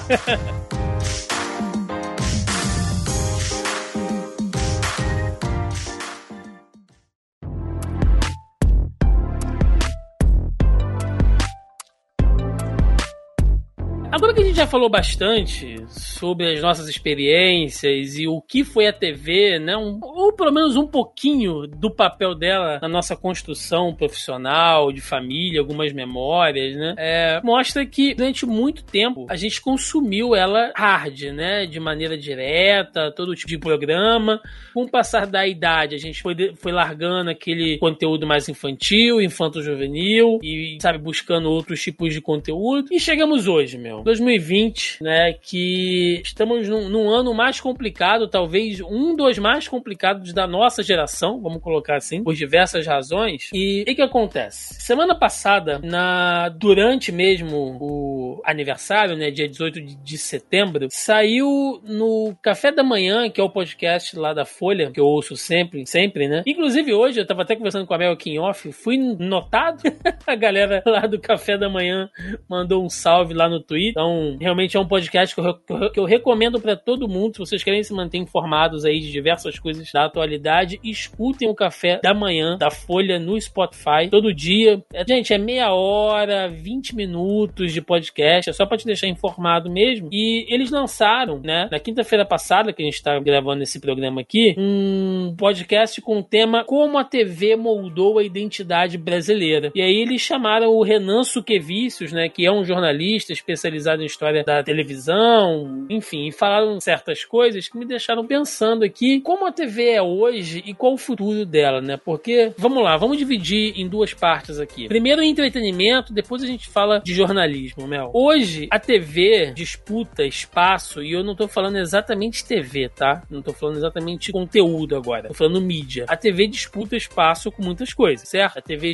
disputa espaço com serviços de streaming, com redes sociais, uh, com podcasts, né? Com videogame. Então, o entretenimento na TV hoje, eu vejo que ele é voltado, salvo exceções, gente, ele ainda é voltado muito mais para os nossos pais, assim. Eu vejo muitas novelas, eu vejo esses programas tipo revista, né? Tipo Magazine, uh, como uh, programa da Fátima Bernardes, programa da Ana Maria Braga, né? Um pouco nessa pegada tem entrevista, tem receita, né? Um pouco disso. E esporte. É o que eu vejo, assim, em massa de entretenimento. Aí as pessoas podem apontar um ou outro programa que saia da caixinha, um talk show. Aliás, hoje nós temos uma explosão de talk show aí, tudo herança do Jô Soares, que introduziu esse formato aqui no Brasil. Mas nós temos muitos hoje, mas a, a, ainda assim eu acho que o grosso fica nas novelas e nesses programas, é, vamos lá, né, sem querer estereotipar, mas voltado para dona de casa. Você acha que a TV vai conseguir se reinventar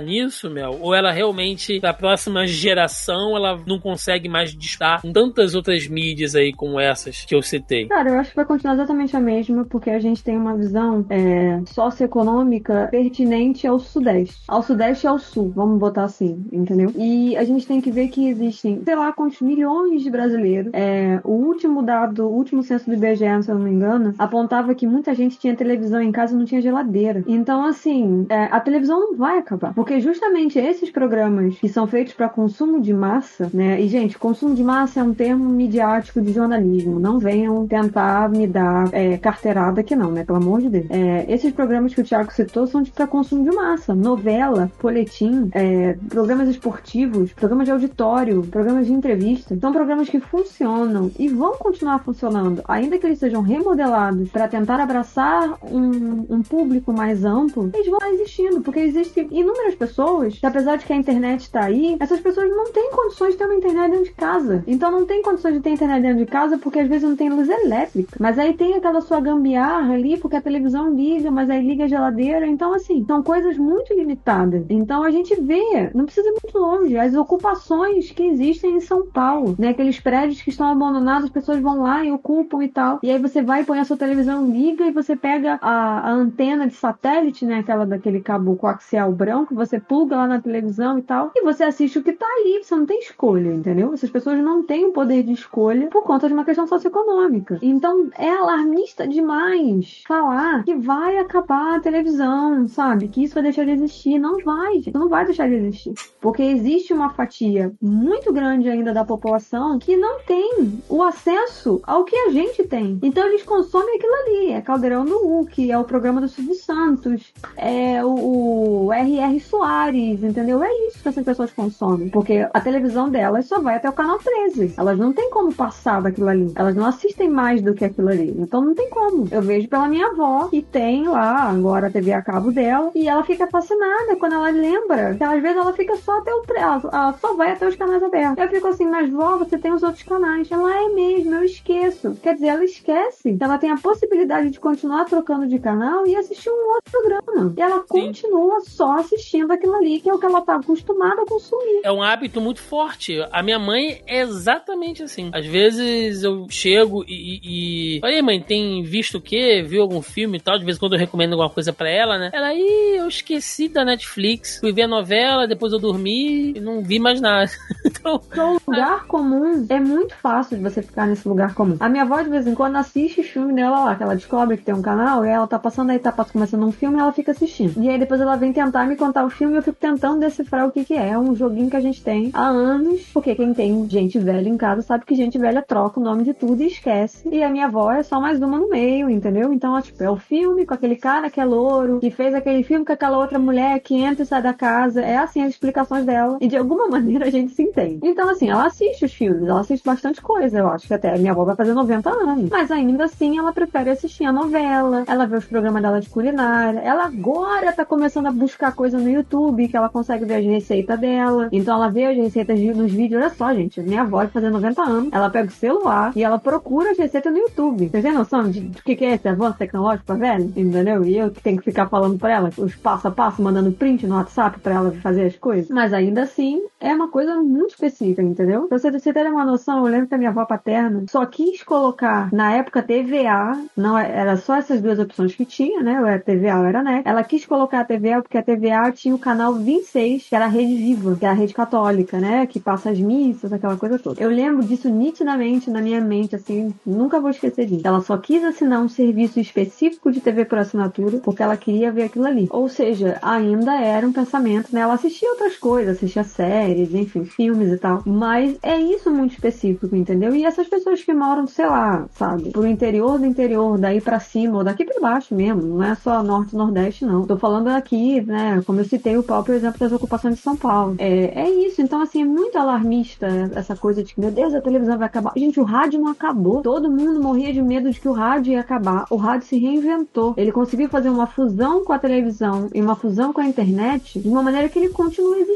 O que, até porque motorista é uma profissão que nunca vai deixar de existir. Então, motorista vai estar sempre ouvindo rádio. Não tem como. Eles até podem até botar lá a sua, a sua telinha de 7 polegadas e assistir a novela, porque eu já cansei de pegar táxi e ver a novela até chegar em casa, junto com o motorista que tá vendo a novela. E aí, ou seja, eles continuam assistindo o programa aberto, porque eles colocam a televisãozinha lá, né? Aquela telinha de 7, 8 polegadas, fazem lá as conexões ali e assistem. Então, assim, essa coisa de que a televisão não vai acabar, gente. Vai tudo se reinventar, né? Porque são coisas que vão continuar assistindo, são então utensílios que fazem parte da vida do povo brasileiro. Como eu falei, tem uma pesquisa do IBGE que comprova, não vou lembrar a porcentagem agora, mas que mais famílias brasileiras têm televisão em casa e não tem geladeira. Ou seja, para vocês verem o nível da coisa, é mais importante, várias aspas é importante, tá? Mas é mais importante a televisão ou entretenimento do que um local para armazenar comida. Até porque nem sempre eles vão ter comida para botar na geladeira. Então, pelo menos a televisão distrai de um outro problema. Eles não têm como solucionar no momento. Então, eles assistem televisão. Uhum. É, eu fico pensando nisso também e eu concordo com você no ponto de vista de que não vai acabar, tá? Eu acho que a TV não vai acabar, lógico, ela tá aí, tá com força.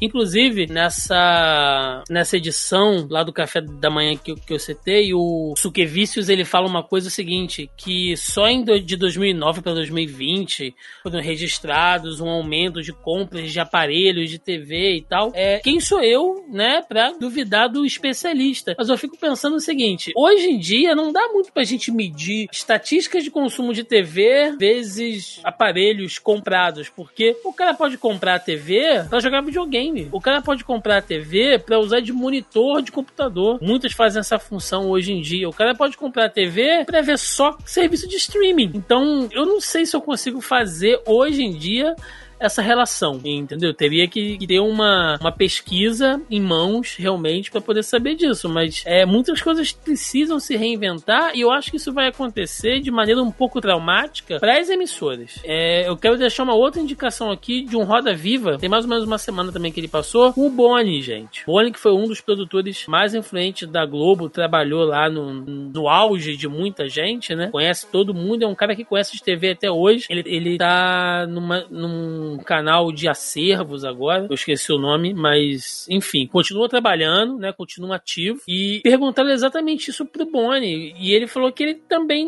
não sabe muito assim, mas como a Mel disse, precisa se reinventar, né? Mas como fazer? Porque, por exemplo, gente, novela, e eu tô falando aqui no achismo, tá? Vamos pegar a novela como exemplo. Eu acho que novela como a gente conhece hoje é um formato que vai acabar com os nossos pais, porque por mais que você aí jovem, né, jovens de 30 anos, é, assistam novela, eu duvido muito que você seja o público-alvo e eu duvido muito que você seja uma audiência cativa, assim. Talvez as pessoas assistam uma ou outra novela quando bomba muito, quando estoura, quando tem alguma polêmica, mas esse formato de novela, eu acho que ele acaba com os nossos pais. Não, Thiago, não por causa dos discursos do folhetim. Você acha, meu? Sim. O próprio Amor de Mãe estava viralizando muitos discursos, porque eram discursos específicos para o público jovem, para a galera da nossa faixa etária, entendeu? Dialogar com os pais. Então tava acontecendo muito. A última novela, ai gente, que foi aquela novela? Aquela novela que tinha a música do Roberto Carlos.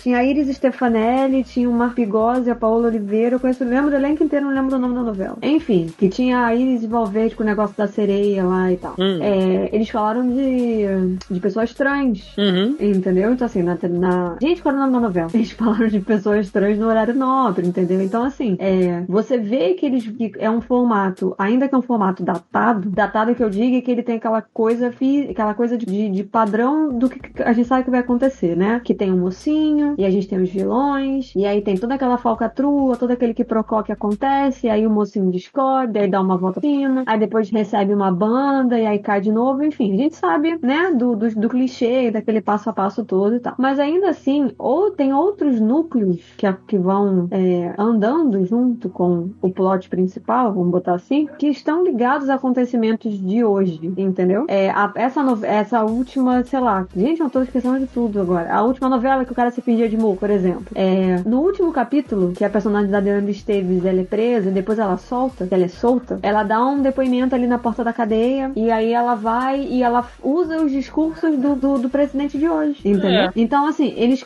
eles conseguem misturar as coisas, né? Essas novelas que são mais próximas a. que são mais próximas à nossa, nossa realidade, digamos assim. Né? Realidade que eu digo é o, o cotidiano, uhum, né? o nosso uhum. dia a dia, que são, não são novelas de época, nem são novelas com algum tema é, mais, assim, específico, né? Como, sei lá, numa novela espírita, ou uma novela é, sobrenatural, tipo, sei lá, Vamp, o Beijo do Vampiro, por exemplo. Né? E, gente, eu já tô falando. Vocês devem, já devem ter visto que eu realmente assisto novela. Né?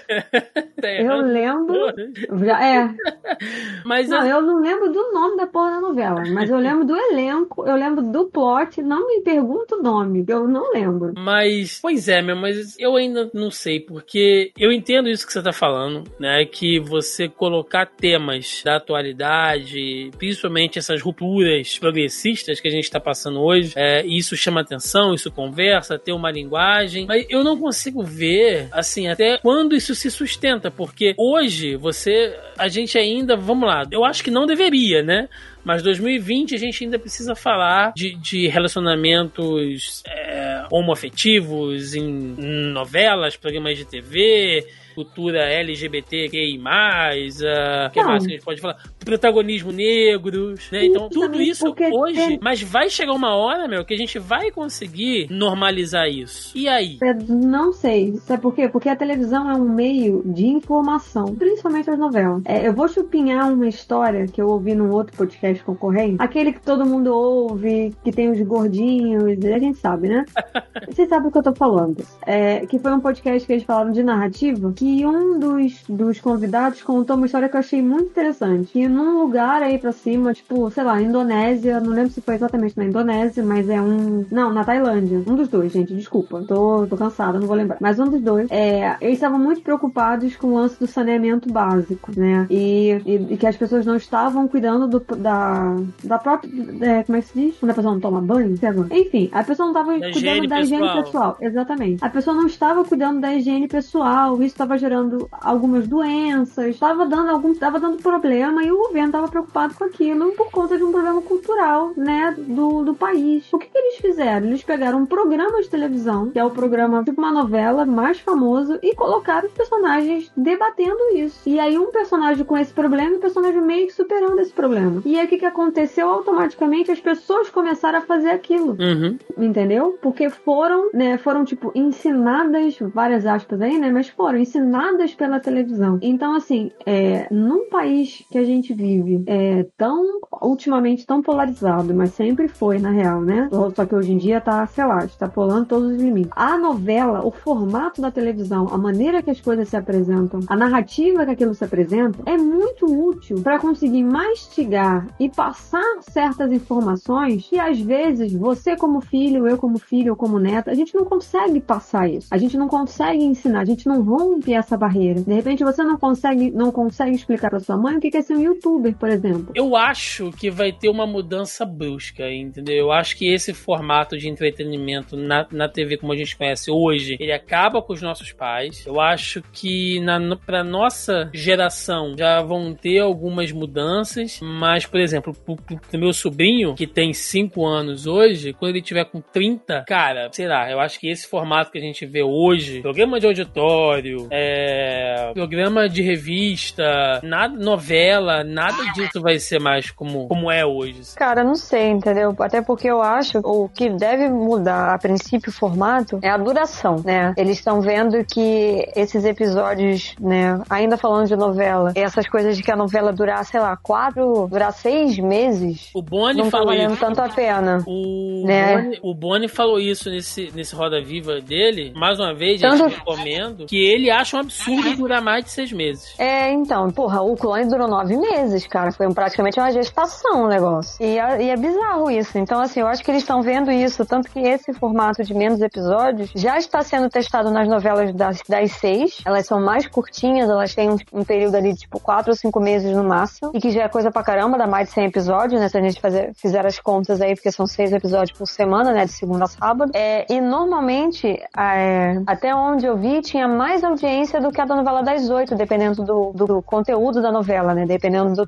da trama. As novelas, é, tinha naquele período da- das seis, ela tinha mais audiência porque era uma novela de uma absorção mais rápida, entendeu? As coisas se desenvolviam e se resolviam muito mais rápido. É, então eu acho que eles vão, da mesma maneira que os seriados estão ficando cada vez menores, a gente não tem mais tantos seriados com os seus 22 ou 24 episódios. São poucos os hoje em dia que tem esse formato e ainda persiste, né? Tipo, sei lá, Law and Order, os- a, a série de Chicago é assim, o NCIS, por exemplo, é, Criminal Minds, enfim, são seriados mais antigos e que já e, e que mantém esse formato. Mas os seriados novos, eles estão sendo menores, se você for parar pra pensar, né? Eles têm ali em média, sei lá, 10 a 13 episódios por temporada. Ou seja, reduziu pela metade ou menos da metade do que um formato dito normal ou corriqueiro, entendeu? Uhum.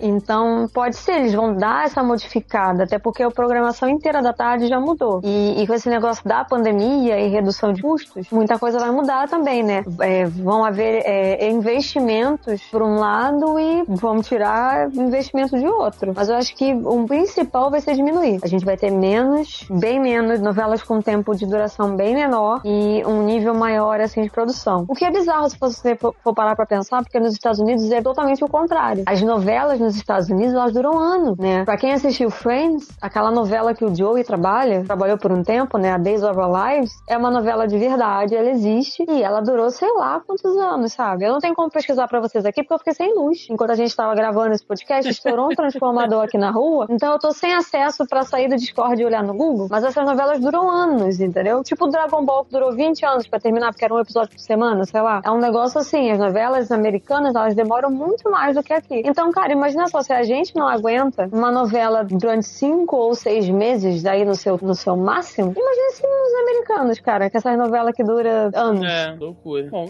então, antes da gente começar a, a, a encerrar, né? A gente falou sobre. Até pra, porque eu tô no 4G pra não ficar é, sem energia de novo. Pois é. Então, pra gente já começar a nos encaminharmos aqui pro encerramento, enquanto a Mel ainda tem bateria no celular.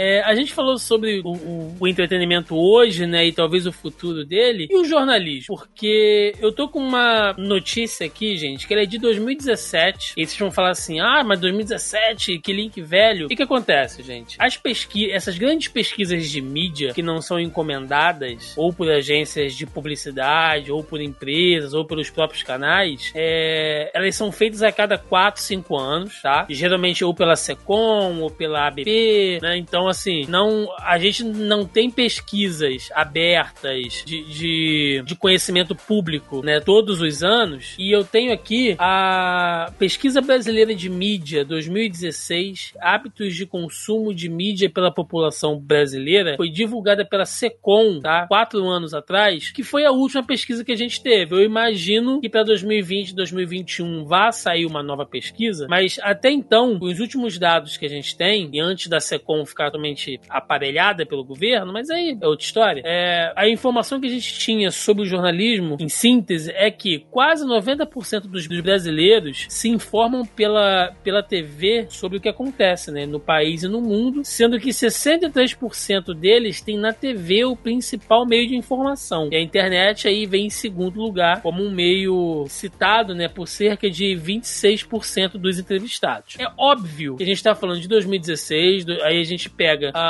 aqueles protestos de 2013, 2014, depois toda a movimentação política é, pré-eleições de 2018 e agora 2020, a gente sabe que teve uma alteração forte, uma migração forte de pessoas que se informam, inclusive por redes sociais, e aí já é uma mídia muito específica, né? Mas se a gente for pensar nisso, até quatro anos atrás, o que não é muito tempo, a TV, eu não tô falando de canal, tô falando de TV como um todo, ainda era o meio predileto das pessoas pessoas para se informarem. Mel, vendo até do ponto de vista profissional, né, do jornalismo como ele é feito hoje pelas TVs, seja desde o noticiário policial que passa na hora do, do almoço, esses programas do da Atena da vida, tem os programas de praça, né, até é, as revistas digitais como Fantástico, enfim, e Hard News, né, Jornal da Record, Jornal Nacional, Jornal da Globo, avaliando tudo isso, como o jornalismo jornalismo é feito hoje, você acha que ele vai se perdurar dessa maneira por mais um tempo? Ou a internet está cada vez é, disputando mais espaço no que diz respeito a jornalismo, especificamente, né? Até pelo tempo de entrega e de acessibilidade?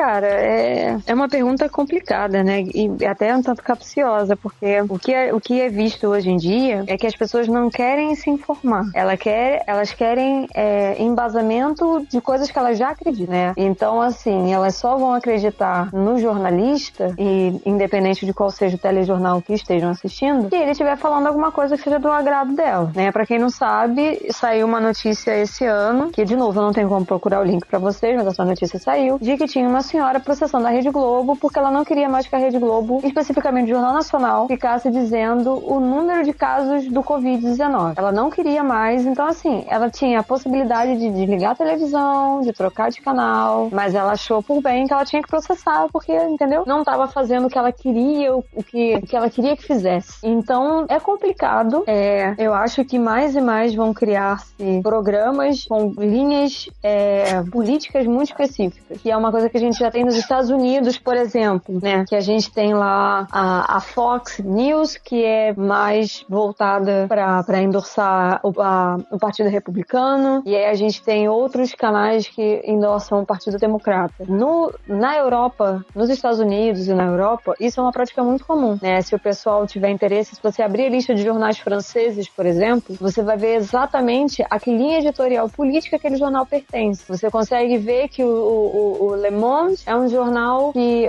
fala de centro, é, sei lá, centro-direita. Eu não lembro exatamente agora qual é a, a, o direcionamento político. Mas aí você tem outros jornais, tem, tem o La Liberté, que é tipo meio, tem uns que são meio anarquistas, mas tem essa lista pontual. E no Brasil a gente não tem isso. A gente não tem essa divisão, é, é, essa classificação ideológica, política, vamos botar assim, né? De uma maneira mais, mais mastigadinha, assim, a gente não tem, né? A gente tem coisas que a gente, quando a gente começa a assistir, a gente tem uma noção de que aquilo tem uma linha de direita, ou aquilo tem uma linha de esquerda. Mas assim, eu não saberia definir que linha que o jornalismo da Rede Globo segue, por exemplo. Se fosse pensar nesses exemplos que eu citei, né? Qual seria a linha direcional política? Então eu acho que a partir do momento que isso existir, que é uma coisa que, ao meu ver, é interessante, porque aí você sabe o que você está consumindo, e aí se você quiser buscar uma opinião contrária, você não vai ter uma opinião inteiramente ao extremo daquilo, mas você consegue entender o outro lado de vista se você for ler uma publicação que seja, sei lá, de centro-esquerda, ou centro-direita, ou extrema-direita, enfim. O que você, né, extrema-esquerda, pelo menos você tem essa opção, entendeu? Eu acho que falta, é, falta no jornalismo brasileiro essa classificação. A gente tem agora o pessoal da CNN, que é claramente um jornal de linha de direita, não tem muito o que discutir, eu não entendo muito de política, mas o pouco que eu acompanho de outros jornais, ao meu ver, é essa linha que eles seguem, né, de convidados e a maneira que as coisas são expostas, né, os assuntos, os debates e tal. E aí a gente vê mais ou menos é, o embate que se cria. Então, assim, eu acho que precisa dar uma renovada nesse formato do jornalismo de uma maneira que ele atenda diversos públicos, mas que ele informe sem ser extremamente polarizado. O que para padrões nacionais nossos vai ser muito complicado. É, uh, eu penso que, e é difícil realmente uma pergunta capciosa, como você falou, mas eu penso assim, meu, vamos tentar avaliar a curto e a longo prazo, né? Eu acho que a curto prazo, e eu chamo curto prazo, gente, pelo menos 10 anos, né? Levando em consideração que a TV tem 70, então vamos botar aí 10 anos, eu acho que a gente já vai ter diminuído essa polarização que a gente vive hoje. Eu acho que isso não, não vai resistir a mais muito tempo, assim. Por pior que seja agora, né? É, nós já tivemos outros momentos históricos onde isso aconteceu e cada geração tem o seu momento, né? De é, ultra polarização, mas eu acho que isso já tá com um tempo, né? Contado para poder acabar. E aí, quando acabar, esse jornalismo opinativo que a gente tem hoje, inclusive muito dele da CNN Brasil, como você falou, né, cuja maior audiência é o grande debate, que debate coisas que não deveriam nem ser debatidas, né?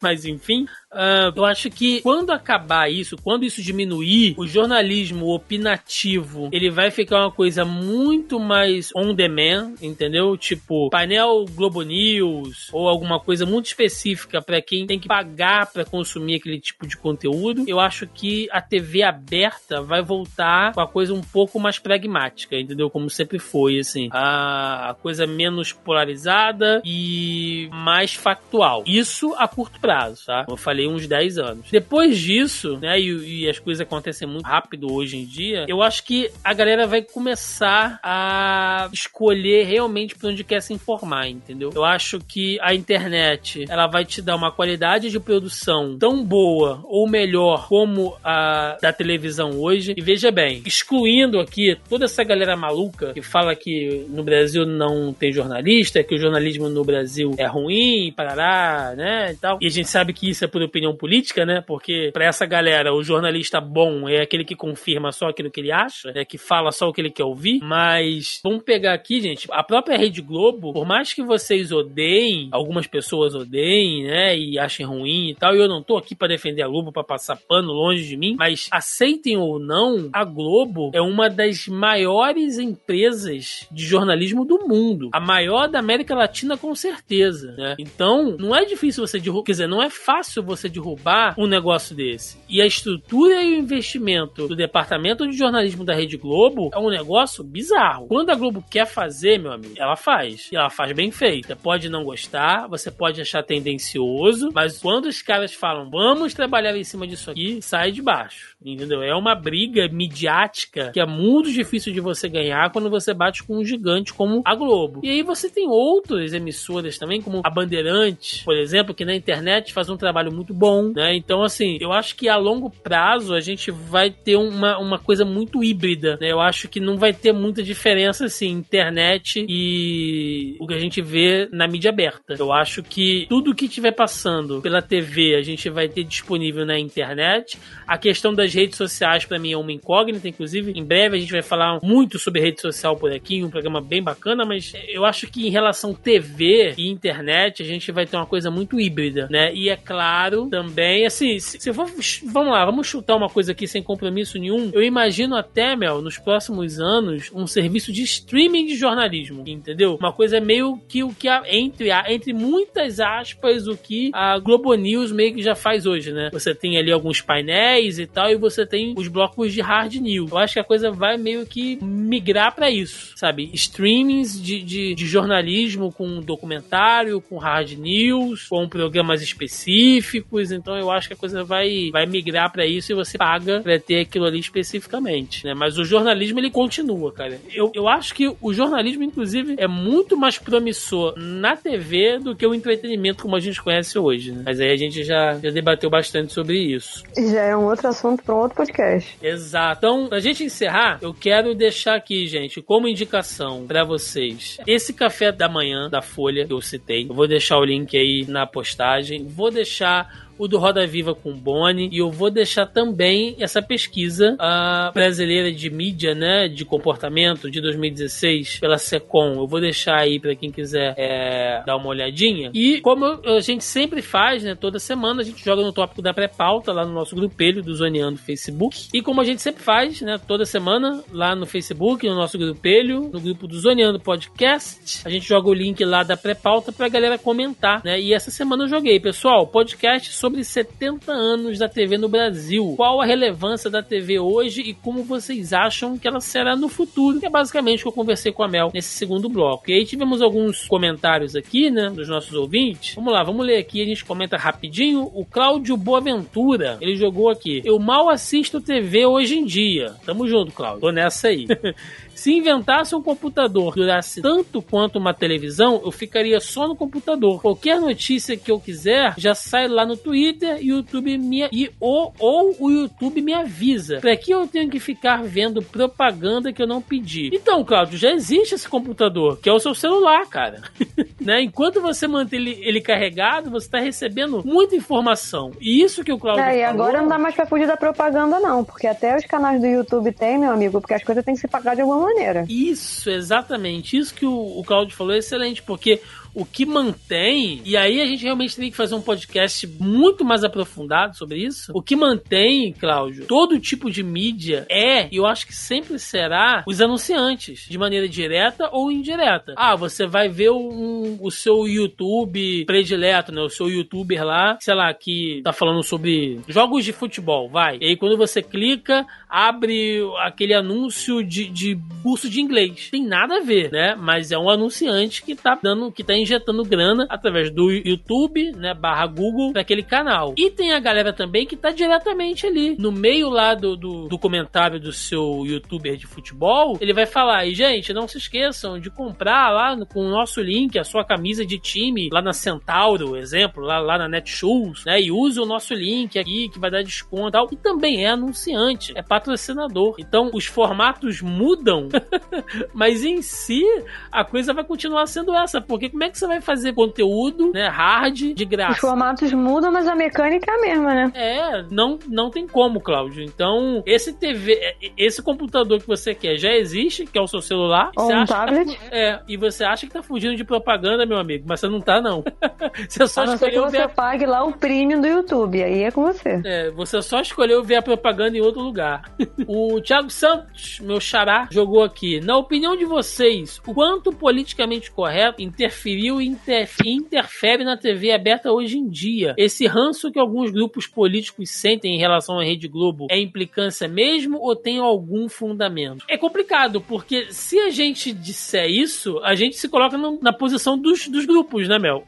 se a gente defender a Globo. É, eu tô aqui. Não, assim, não tem como, de novo, que eu falei. É. Eles têm um viés de pensamento, eles têm um, um editorial, uma linha editorial e, um, e uma ideologia, vamos colocar assim, né? Uhum. Não é porque tudo é ideologia então uma ideologia política. Então, assim, isso existe, porque isso existe em qualquer emissora emissora. É. E aí o fato das pessoas serem contra, sabe, beleza, porque a Globo tem lá os seus conchavos com determinados partidos políticos e não tem com outros. Isso desde sempre, Sim, né? O nome disso é lobby. Não é, não é, é, não é de agora. Hein? Como existem outras emissoras, algumas são mais isentas, outras são mais declaradas, né? Tipo a Record e qualquer candidato que for ligado à Igreja Universal, por exemplo. Então é isso é, é complicado, entendeu? Tipo apontar, ah, tá certo, tá errado, até porque não são, não tem como dizer que quem tá certo ou quem tá errado, porque são escolhas e são linhas de pensamento. Então também são escolhas editoriais. Então assim dizer que concorda ou não concorda, não não tem como dar essa opinião. Né? É, é, é complicado isso. É, assim, e assim, gente... atacar é muito, é muito fácil, né? Sim. É muito fácil você só atacar o outro e você não, não. Porque normalmente as pessoas atacam e ficam, ah, a Globo é vendida, a Globo é isso. Mas assim, não existe uma explicação mais profunda do porquê que aquilo é daquele jeito. Ou porque você não gosta, entendeu?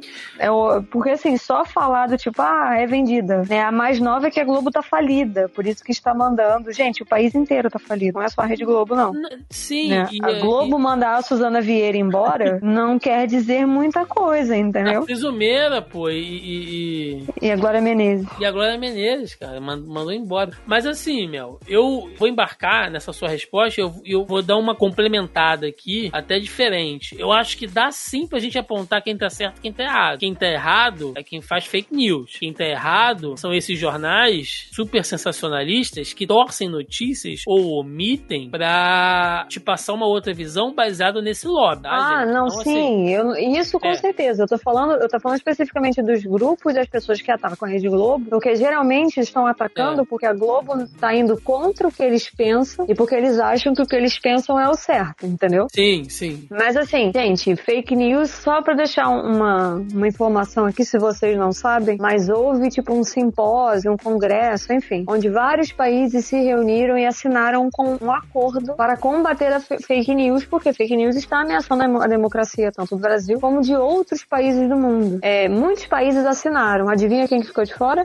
o Brasil ficou de fora. O Brasil não quis assinar. O Brasil não assinou, a Rússia não assinou, a China, se eu não me engano, também não assinou, então tipo assim. Coreia do Norte acho que não assinou. Também. Não, a Coreia do Norte não assinou, Cuba olha, também não assinou. Olha, olha que time, hein? Que timaço que o Brasil tá colado aí. Então, ó. assim, é, não é fake news, eu não tô falando quem tá certo e quem tá errado, mas isso é um fato, entendeu? Houve uma reunião entre os países para o combate contra fake news e o Brasil resolveu ficar de fora. Por quê? Porque por conta do governo atual e de várias pessoas agregadas ao governo, quando eu falo governo atual, gente, eu não tô falando só do presidente, eu tô falando todos os governantes que estão atualmente na ativa. Inclusive pra, membros pra... do judiciário, inclusive. Exatamente, do judiciário, da Câmara, do Senado. Para muitas dessas pessoas é interessante compartilhar fake news, entendeu? Porque o povo brasileiro é um povo extremamente suscetível a informações e a certos tipos de narrativa. Compraram a ideia do Collor. O Collor foi lá e congelou a poupança, entendeu? Só para dar um exemplo para vocês, porque ele era um menino bonito, olha, eu vou votar nele, ele é tão bonito e tal. Era a mentalidade da época, né, lá em 92. Sim. 90, 92. Então, assim, por quê? Porque certos tipos de narrativa vendem muito bem no Brasil. Tanto é que o atual governo, o presidente, todo o judiciário se montou em cima disso, né? Yeah. Pra nós que moramos no Rio de Janeiro, a narrativa do, do, do prefeito detestável é essa também. Então, assim, vende muito essa ideia e o brasileiro é muito fácil de ludibriar. Muito fácil. Essa coisa de que o brasileiro não tem memória, isso é muito real. Muito real. Não tem então, assim, e adora eleger herói, né, meu? É, eles acham que existe um herói que vai salvar a nação. Gente, não existe. Isso não existe. A gente não tá dentro de um filme da Marvel, nem no filme da DC, não é o Wolverine, não tem como. Isso não existe, né? Então, assim, eu acho que no momento que talvez um dia, quem sabe, eu jogo isso pro universo, se o brasileiro acordar e pensar do tipo, não existe um salvador da pátria, né? Talvez só Lima Duarte naquela novela, não existe. Talvez as coisas melhorem, entendeu? Mas só pra vocês fechar essa janela aí, o Brasil não assinou lá o acordo de combate a fake news e tal. E a gente citou alguns outros países que entraram aí junto na, na, na gambiarra aí junto com o Brasil e também não assinou. Ou seja, é a China, a Coreia, Cuba, Rússia, então, que são é. potências que têm um interesse em propagar mentiras. Eu só digo que se o Brasil fosse uma história em quadrinhos, o nosso herói ia ser um cara tipo o Capitão Pátria, gente, lá do The Boys. Seria o Capitão Patriota. Deus que me livre.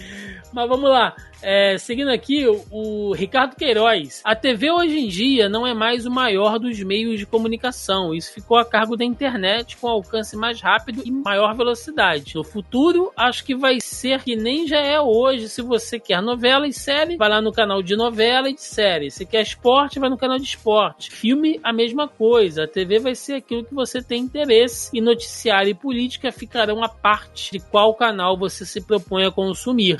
A opinião do Ricardo é meio que eu falei, assim, né? Muita coisa vai virar on demand, né? Ou streaming, e aí você escolhe. Você vai configurar o seu canal. Vai ser alguma Sim, coisa mais. Mas é meio, assim. fal é meio falso essa afirmativa dele aí, porque a televisão ainda é o principal meio de comunicação. Sim. E muita gente não tem. É porque, assim, de novo, como eu falei durante o podcast, a gente fica com essa visão muito da nossa vivência. E a gente acha que todo mundo tem acesso às mesmas coisas que a gente tem acesso. O Brasil é muito grande, gente. Tem, sei lá, mais 200 milhões de habitantes, se eu não me engano. Sim. Então, assim, nem todo mundo tem a mesma vivência que a gente. E quando eu digo a mesma vivência, eu tô falando de luz elétrica e água encanada, né? Então, não vamos pensar que, ah, é, todo mundo tem acesso à internet, todo mundo tem 4G. Primeiro porque muitos lugares não existe torre de internet, ou seja, não existe Wi-Fi, não existe 4G, então nem pensar. Então, é, é muito limitado você fazer essa afirmação, inclusive, entendeu? De que, ah, não, é o meio, a internet é o meio de não é um meio de comunicação mais utilizado no Brasil. Ainda é a, a televisão. Ainda tem, tem, tem esse vício por causa da na verdade, que a gente vive, né? Exatamente. Na verdade, acho que nem é a televisão, acho que é o rádio. O rádio ainda é o maior meio de comunicação no Brasil. Acho que não é nem a televisão, é o rádio, porque as ondas de rádio atingem a certos lugares que às vezes não há sinal de televisão. Então, o maior meio ainda é o rádio. O rádio ainda é o maior meio de comunicação, mais do que a televisão e mais do que a internet. Ricardo, dá uma procurada em algumas pesquisas que falam sobre a acesso de internet no Brasil, você vai ficar assustado, cara. Se você vê a é. quantidade de, assim, números, né? Tirando esse, esse eixo sul e sudeste, cara, tem muita gente por aí. Que... Brasil, velho, um país de extensão continental, né? Prova que a gente De novo, não, se as pessoas não têm geladeira em casa, é, a gente vai ter internet. Muito. É. O Dev Paiva jogou aqui. Eu nasci em 87 ah, e morei em uma casa de dois cômodos até 98. Logo, TV para nós, durante muito tempo, eram apenas dois canais, SBT e Globo. Quando melhoramos de vida, pudemos conhecer a Manchete, Record, 21 e MTV com a nossa primeira TV com controle remoto. Olha aí, o Davi contando a história dele também, igual a gente fez. Por muito tempo, a TV foi o nosso melhor meio de informação e entretenimento. A minha irmã até faltou na escola para ver entrevista com vampiro. Para vocês terem uma ideia, é claro, né, que os loucos anos 90 foram uma terra de ninguém. Então nada tinha controle. Era banheira do Gugu, né, pra lá, enchido selvagem na tela quente pra cá, tiazinha e feiticeira, etc. Seja como for, a meu ver, a TV se manteve por muito tempo como o meio máximo de fonte de tudo e ainda é em lugares mais isolados. O videocassete e seus sucessores tiraram dela o poder poder de determinar que filmes ou desenhos assistir. Os jogos de videogame tiraram o tempo de lazer na internet e a internet virou educadora e meio de noticiário. Até canais como Fail Compilation tiraram a graça de ver as videocassetadas. Claro que ela não vai se extinguir, mas as ofertas de outras mídias estão muito mais tentadoras. Ah, o Davi deu uma deu um pouco de síntese do que a gente falou, né, meu? Tinha muita não, é, a gente coisa... tem que ver também que muita coisa não chegou aqui por limitações geográficas então, que foram adaptadas para os programas. Essa coisa de que é, as câmeras escondidas do SBT e as pegadinhas do Faustão são formatos de programas que sempre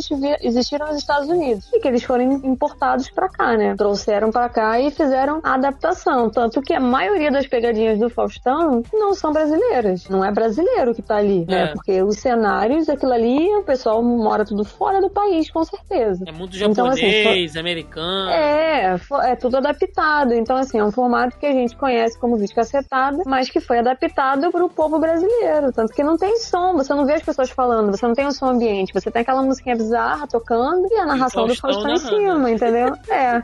Inclusive, eu, se sair uma DLC da narração do Faustão do Fall Guys, eu pego. Vai ser incrível. É, e o Davi ainda deixa uma, uma recomendação aqui, olha. Nota: não deixem de ver o documentário Muito Além do Cidadão Kane, que mesmo sendo antigo, mostra como a Globo sempre foi manipuladora e agora precisa se renovar, né? Já que o monstro que criaram para ocupar a presidência do Brasil adora dar alfinetadas nela. Então fica aí a indicação do Davi, né? E a opinião política dele por conta dele.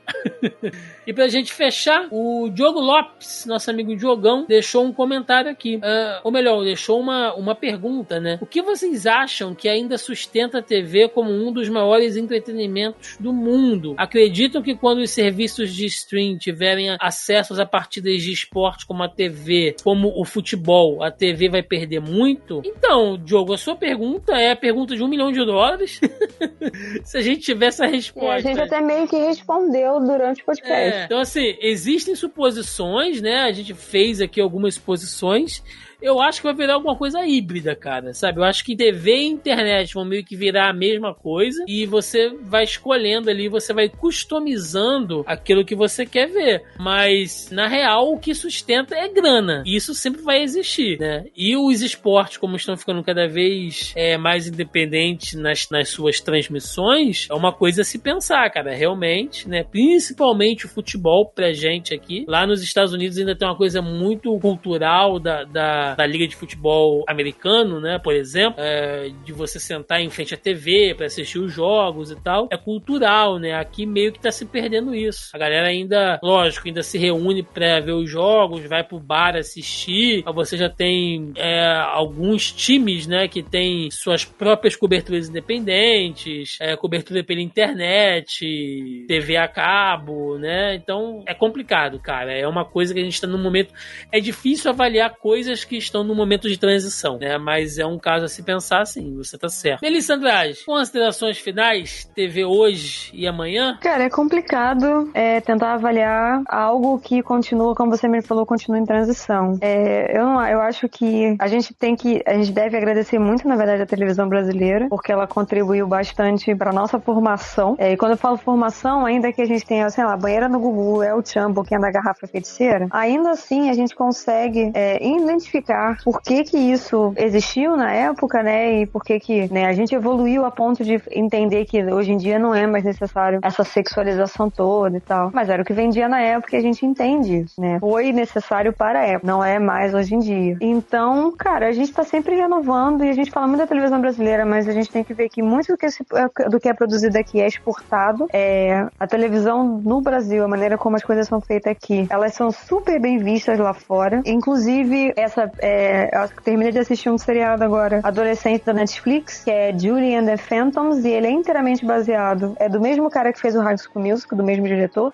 e ele é inteiramente baseado em uma série que era Julie e os Fantasmas, e passava na Bandeirante. E aí foi um programa inteiramente brasileiro, de 20 e poucos capítulos, foi adaptado para uma série da Netflix, tá fazendo bastante sucesso. Ou seja, as pessoas às vezes falam muito mal da televisão brasileira, mas a gente esquece de reconhecer que tem muita coisa boa também, né? Tem muito prêmio, tem muita premiação. A gente fica falando aqui das novelas, que ai e tal, mas cara, as novelas são exportadas até hoje para diversos países e as pessoas continuam assistindo novelas que aqui já passou, sei lá, 4, 5 anos, as pessoas estão assistindo hoje, entendeu? Tá se tornando um boom. Então, assim, vamos, né, é, respeitar, na real, a história da televisão, que tem muita aí, tem muita coisa que a gente deixa de assistir. E de, deixa de assistir, não, deixa de reconhecer, na verdade, por conta, sei lá, de um ranço, de um preconceito estabelecido que não existe nem por um decreto. Pois é. Então, com essas palavras palavras da Mel, antes que a nossa transmissão seja tirada do ar, vamos lá pro encerramento. Vamos embora.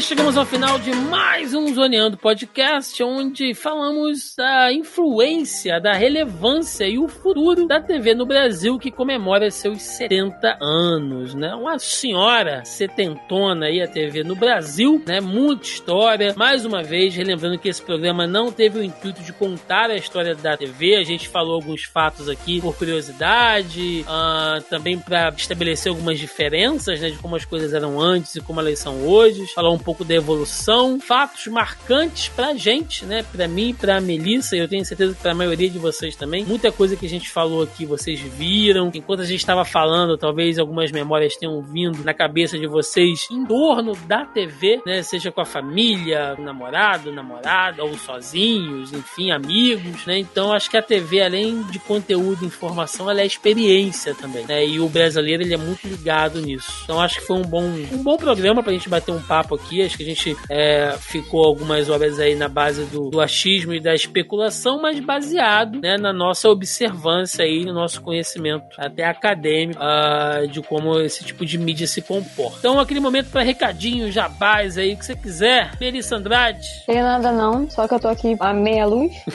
a luz já voltou, mas tô preocupada agora com o computador. E ainda não liguei ele ainda, vamos ver o que será que aconteceu. E é isso, gente. Já se informem, procure várias fontes, cruzem informações, não acreditem em tudo que vocês consomem, né? principalmente nas redes sociais. E nem tudo daquilo ali é verdade. Nem o nosso reflexo no espelho. Às vezes as pessoas enxergam a gente de um jeito, a gente se vê de outro completamente diferente. Confiem nem na gente aqui.